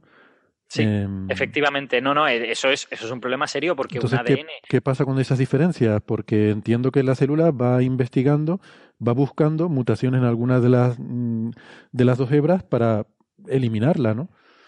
Ellos lo que, lo que proponen, y parece que les sale bastante bien, es que una vez has eh, insertado algo en una de las dos hebras, lo que haces es cortar la otra y cuando la ah. maquinaria se encuentra con que hay una hebra cortada y la otra es demasiado larga y tal, dice, oye, oye, espera, aquí hay algún problema y se supone que te va a generar la otra hebra utilizando como molde lo que tú ya, has puesto en la primera. Claro, claro, sí tiene sentido. Cuando hay un corte, lo replica con lo que hay en la otra, claro. Exacto. Ah, o sea que tampoco es, tampoco es puramente independiente, ¿no? De, hasta cierto punto Em, dependes de la maquinaria celular, a no ser que añadieses otra cosa para, mm. reparar esto. Eh, en cualquier caso, este proceso puede tener defectos. Este proceso no siempre sale bien. Entonces, yo creo que ellos han conseguido eh, un método con esto de solo vamos a cortar la hebra que termina en el, en el, en el carbono 3 y tal y cual. Eh, con esto han conseguido un método bastante bueno para editar esa hebra pero la otra hebra es la que les puede dar más, más dificultades.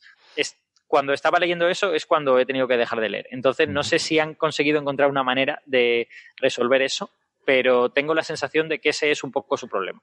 Vaya, qué suspense. y luego, luego hay otra cosa interesante en esta técnica, que es que es una técnica que permite editar muy pocos pares de bases. No todas las técnicas te permiten este nivel de precisión. Por ejemplo, CRISPR-Cas, tú le das eh, un trocito de ARN para decirle dónde debe cortar y corta en algún sitio de ese trocito de ARN, ¿no? Eh, pero no es como muy preciso. Sin embargo, en esta técnica han conseguido sustituir una sola base. O sea, decir, corto aquí y cambio esta adenina por una guanina. Vale, puedo hacer eso. Y eso está muy bien, porque, y ellos ponen mucho énfasis en eso, se nota que sienten que es algo potente de su técnica. Eh, porque hay enfermedades cuyo problema es una única base. Y si tú cambias esa base, la enfermedad desaparece. Resulta que hay una adenina que no debería estar y que debería ser una citosina. Pues, pues la cambias y ya está, la enfermedad desaparece. Entonces ellos ponen mucho énfasis en eso porque yo creo que es una de las potencias de, este, de esta técnica. No, la verdad que eso suena que puedes hacer un trabajo realmente fino, ¿no? Muy de, cirujano. Em, Mira, para resolver este problema de, de desencajamiento, de mismatch.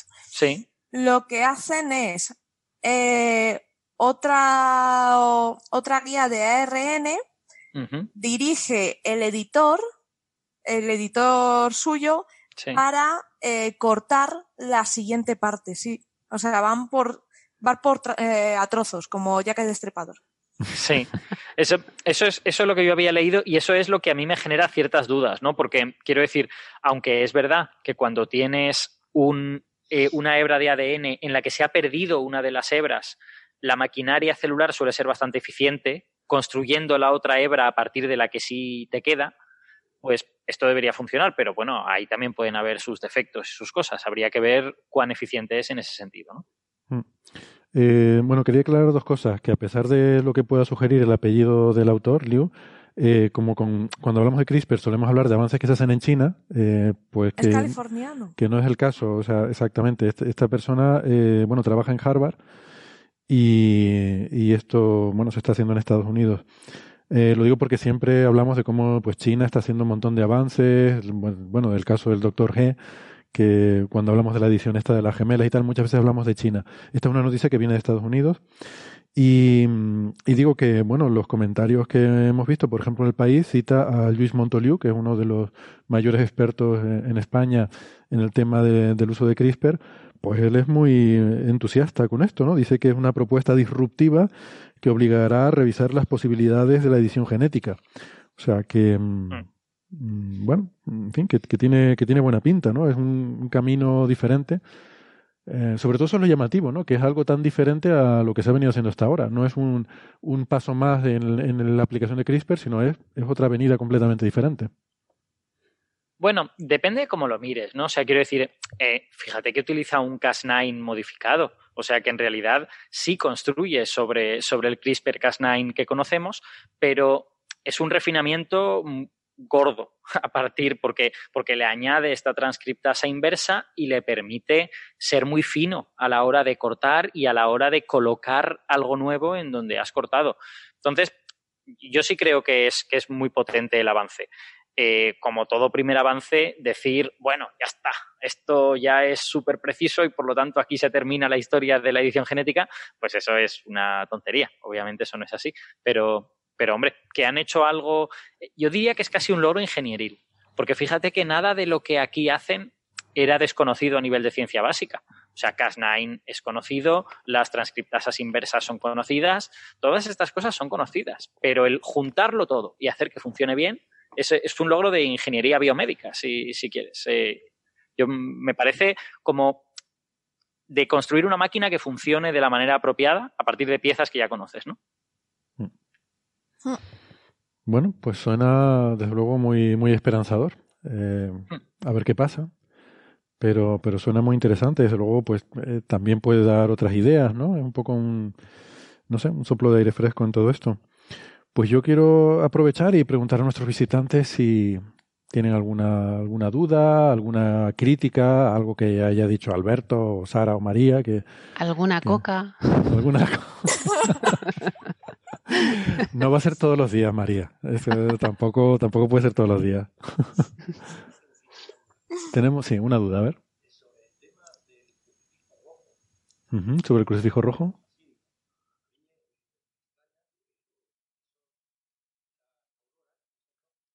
Vale. Sí, pregun- sí, pregunta por el tema de las auroras que vieron los asirios, que eran rojas, y el tema del crucifijo rojo medieval, que les sorprende porque las auroras solemos ver que son de color verde. Eh, y, es verdad, es una, es una muy buena pregunta, y de hecho, bueno, también lo mencionan en el paper, a ver si lo tengo por aquí. Eh, el tema es que depende de los elementos que, y de las o sea, las auroras se forman porque estas partículas chocan con las moléculas de la atmósfera, los átomos los ponen en un estado excitado, o sea, les das energía al átomo, y luego cuando el átomo se relaja, vuelve a bajar a su estado fundamental, emite luz. Y eh, eh, esos cambios de energía del átomo ocurren en eh, saltos discretos. O sea, cuando le, le pega un choque, recibe el átomo una cantidad de energía, la que sea la que pueda absorber, pero luego cuando vuelve a relajarse, eh, tiene que emitir exactamente la energía, o eh, que es la, diferencia de energía entre esos, esos dos niveles energéticos. Entonces, eso quiere decir que son son eh, la luz que se emite es muy monocromática, es luz de un color muy específico. Entonces, según qué átomo y qué transición sea, es el color que vemos. ¿no? Eh, ¿Qué pasa? Las auroras que estamos acostumbrados a ver son las que vemos en, en las auroras boreales en Noruega, en Canadá, eh, en sitios donde estamos recibiendo esa lluvia de partículas directamente eh, y tienen suficiente energía para excitar átomos de, de nitrógeno, de oxígeno. Entonces, los diferentes colores son diferentes átomos, que ahora mismo no recuerdo cuál es cuál. Creo que ese color verde es una transición de nitrógeno, pero no estoy seguro ahora. Em, en latitudes más bajas, los mecanismos son diferentes, porque ya no te llega, eh, como las líneas de campo magnético de la Tierra son de polo a polo, eh, donde entran directamente es en los polos. Entonces ahí están entrando, digamos, en vertical y, y- y a saco, ¿no? Mientras que las partículas que llegan en latitudes más bajas eh, vienen con menos energía y, y si el campo magnético las reconduce es un impacto más rasante. Entonces muchas veces no tienen suficiente energía para excitar algunas de las otras transiciones. Entonces la luz roja en particular es la que menos energía tiene. Eh, con menos energía es más fácil excitar transiciones eh, rojas, por así decirlo. Y estas en concreto son unas de, oxígeno. También están en las auroras boreales que vemos en el, en el Polo Norte, pero no se ve tanto el color rojizo porque domina más el verde. Eh, estoy intentando buscarlo aquí en el paper mientras estoy hablando, porque ellos sí que mencionaban algo, decían cuál era la transición atómica que daba lugar a ese color rojizo, pero mm, no lo subrayé y ahora no recuerdo dónde está. Mm, vale. eh,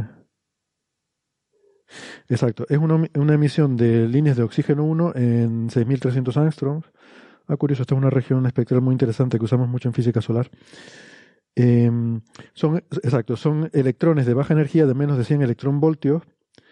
Eh, frecuentemente suelen ir acompañadas por una emisión difusa de color eh, verde, pero, pero no siempre. Y eh, en las fases finales de la, de la tormenta geomagnética am, aparecen estas auroras ecuatoriales eh, o cerca del ecuador que son de forma oval y se extienden más en la, dirección longitudinal formando un arco que dura varias horas y eh, están causados por un flujo de calor hacia abajo de, de unos 3000 Kelvin, no entiendo qué quiere decir, no entiendo unidades de temperatura cuando habla de flujo de calor, pero bueno, eh, o precipitación de partículas de energía baja. O sea, bueno, lo que decía, ¿no? Que en general son partículas con energías más bajas y entonces preferencialmente se excitan transiciones más en el rojo. Eh, y por eso el crucifijo rojo que se vio en la Inglaterra medieval era roja y estas que vieron los asirios eran rojas también. Seguramente si hubiera registros astrológicos esquimales, eh, seguramente hablarían de otros colores distintos, hablarían de colores verdes. Mm, Bien, ¿alguna otra cosita? Bueno, no sé si quieren añadir algo más. Eh, ¿Un comentario?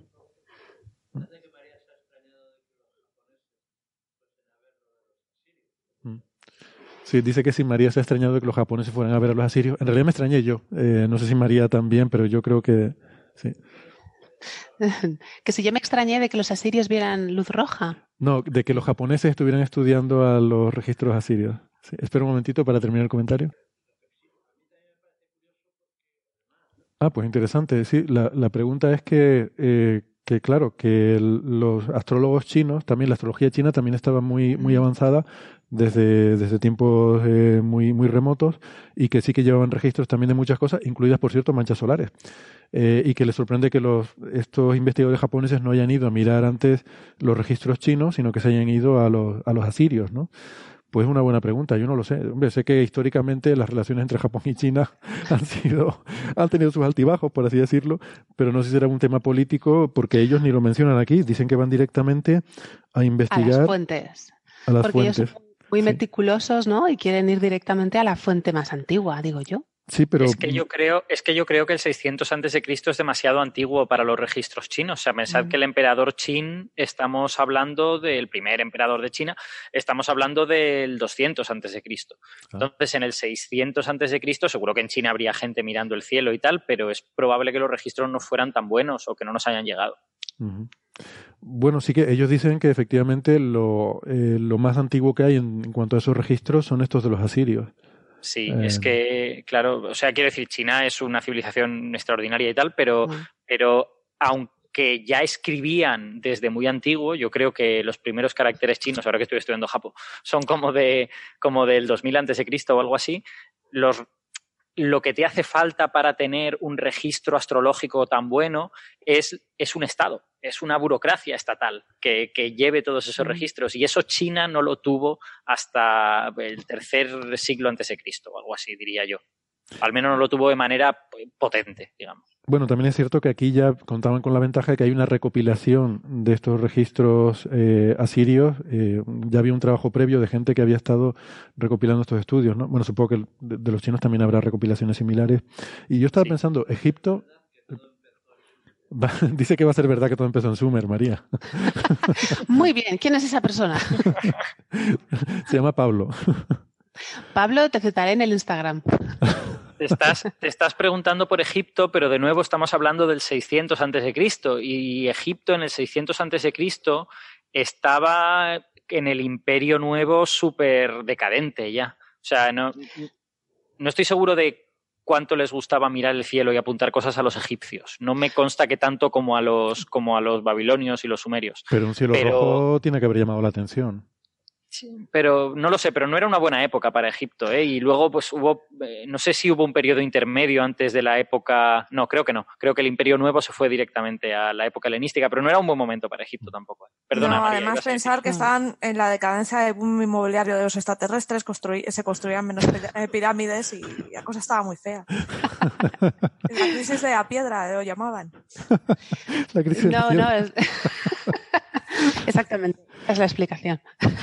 No, no, lo has dicho muy bien, Alberto. Solo iba a decir que, que los egipcios, en cuanto a, aunque también tienen eh, astronomía, pero sus matemáticas, por ejemplo, no eran tan, tan exhaustivas, tan avanzadas y dentro de lo que cabe, sus observaciones no eran tan meticulosas. Pero lo has dicho muy bien.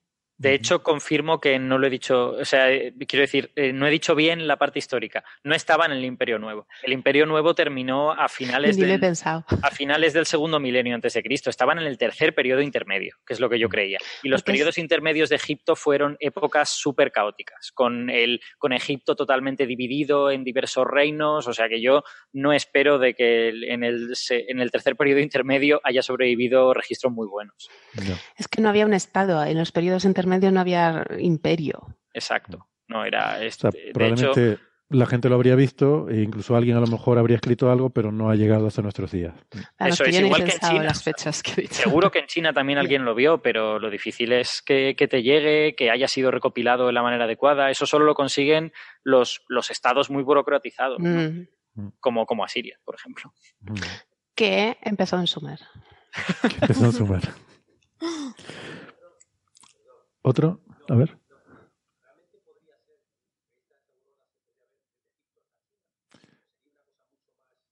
Si, esta- si estas auroras, sí, si se podrían ver desde Egipto hasta China o serían algo más localizado. Eh, yo creo que sí, que esto, si, si estas auroras serían visibles probablemente en todo el mundo. Eh, Cuando el evento Carrington, por ejemplo, eh, parece que en el Caribe y en Canarias se veían las auroras. De todas maneras, ha- hay un elemento más. Hay un elemento más que, que es curioso, que es que, ¿y si estaba nublado? O sea, ¿cuánto, Sí. ¿cuánto duraron estas auroras? Igual dura una semana. Puede estar nublado una semana. Hay- Habrá sitios que es muy difícil, pero yo qué sé, es algo que puede pasar. Sí, bueno, es posible que la intensidad máxima fuera a lo mejor una noche, o sea, que igual tampoco, o te pilla de día y la noche nublada o lo que sea y lo mismo te la pierdes, eso puede pasar, claro. Sí. Pero bueno, siendo el mundo tan grande y habiendo tanta gente, alguien las habría visto, ¿no? Entonces, eh, Ya, pero eh, hablando de Egipto, no es lo mismo que alguien lo vea en Tebas que, que alguien lo vea, yo qué sé, pues en, algún, en algún sitio del, del sur de Egipto, ¿no? O sea, Sí. sí. pueden haberlo visto, pero ya ves. sí, sí. ¿Otro comentario?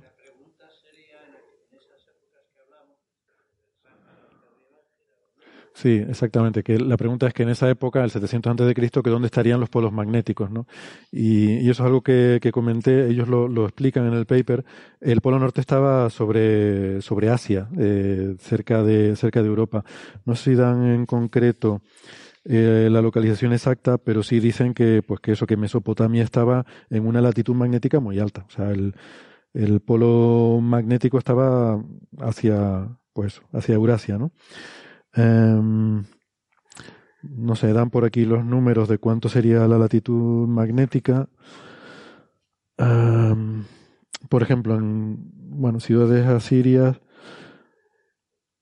estarían algo así como a incluso a 40 grados norte, mm, Babilonia, Nínive sería, por cierto, me gusta, me gusta mucho esto, eh, María, Nínive era una ciudad asiria, ¿no? Eh, Sí, Nínive es eh, Mosul hoy, creo, ajá.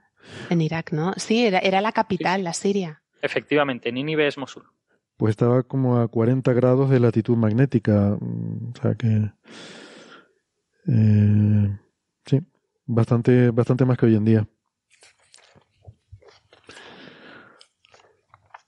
Muy bien.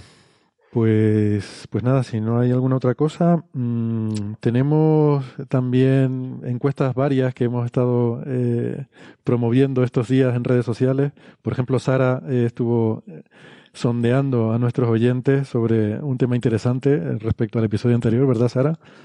Sí, porque como Arecibo siempre sale en las pelis, como que se dedica a buscar extraterrestres, digo, y después de la entrevista me quedé alucinando con todo lo que se hacía allí. Digo, vamos a ver si eso me ha pasado solo a mí o al resto de los oyentes. Y efectivamente, eh, ha ganado el no. Mucha gente no conocía que, digo, que se hacía en Arecibo antes de escuchar la entrevista. En el club de fans es bastante, la diferencia es muy grande entre no y el sí.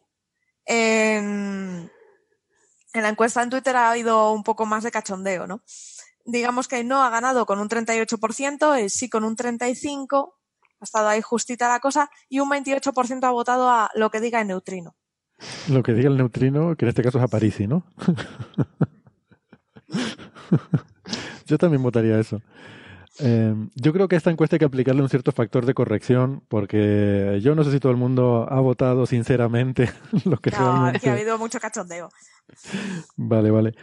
Eh, bueno, pues interesante. Yo debo confesar que yo personalmente pues no sabía. Sabía algunas cosas, por ejemplo, lo, lo de los asteroides sí lo sabía, porque bueno, es una de las cosas que tiene compartir oficina con Javier Licandro, que trabaja en estas cosas de asteroides, entonces te enteras de, de cosas así, ¿no?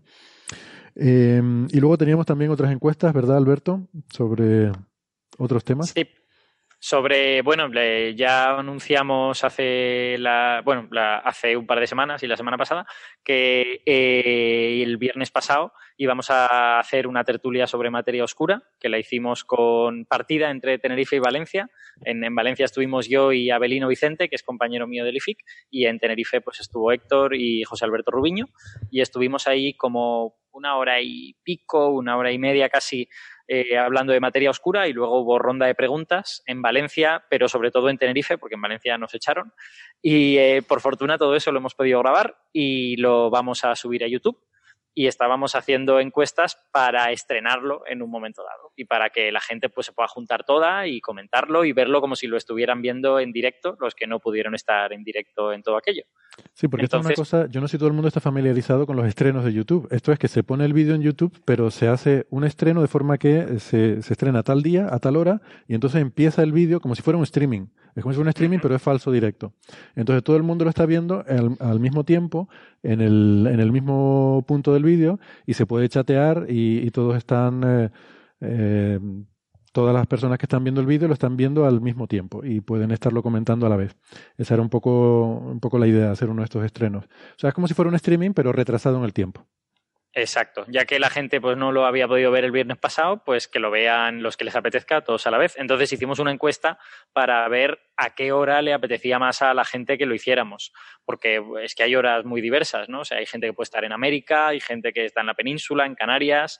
Entonces preguntamos en primer lugar qué día les parecía mejor y ahí ganó por goleadísima el domingo.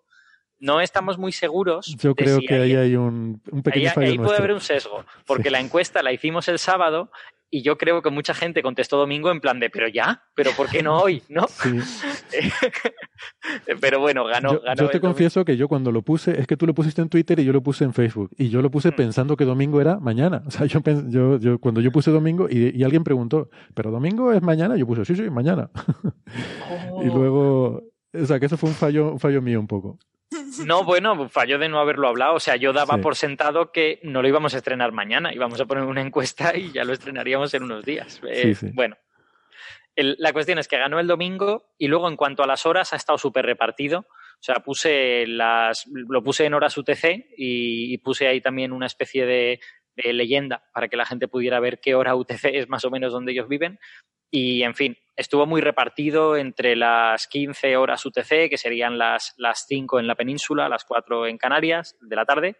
Eh, bueno, entre las, las 15 UTC, las 17 UTC, las 20 UTC y, y más de las 20. Eh, y al final parece que el que tiene un poquito más de votación es las 20 UTC, o sea, las, las 10 de la noche en España, las 9 de la noche en Canarias y en América, pues eh, durante la mediodía y la tarde, digamos. Eh, entonces hemos pensado que lo podemos estrenar este domingo que viene, que es día 27 de octubre, a las 20 UTC, que es lo que, que es lo que ha ganado. Y lo subiré esta tarde al, al canal de YouTube del IFIC y pondremos el, el enlace en redes sociales y la gente pues verá que hay un- una cuenta atrás, una cuenta atrás que terminará el domingo a las 20 UTC y que empezará entonces la, la tertulia y lo podrán ver. Y luego a partir de ahí ya estará visible para que todo el mundo lo vea cuando le parezca, claro. Oye, ahí, ahí tuvimos un fallito. Teníamos que haberlo puesto para el, el día de Halloween. Eh, yo pensando ahora. Hubiera, hubiera estado guay. Claro, yo es que, yo Sí, que pero contaba... entonces nadie lo vería, Héctor. Es que la gente Ya. estará haciendo cosas el día Estará haciendo cosas, ¿no? Sí. No, yo es que... Estará disfrazada, desfasando por allí. Bueno, pues pongo ya la marquita. Hoy hemos hablado, fíjate tú, de astrología, de fútbol y, y hasta de biología. Ostras.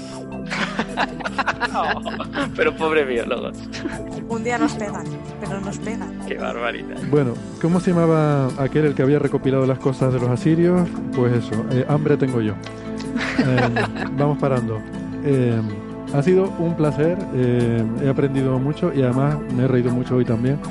Muchas gracias, Alberto, María, Sara. Eh, Gracias a ti. Gracias al querido público, están todavía aquí. Y gracias a los oyentes. Y a ese, a ese Pablo que ha dicho que todo empieza en Sumer. No lo olvidaré. La has dejado, la has dejado impresionada, Pablo. Muy bien. Eh, gracias. Nos volvemos a ver la semana que viene si ustedes lo tienen a bien. Hasta luego. Chao. Chao.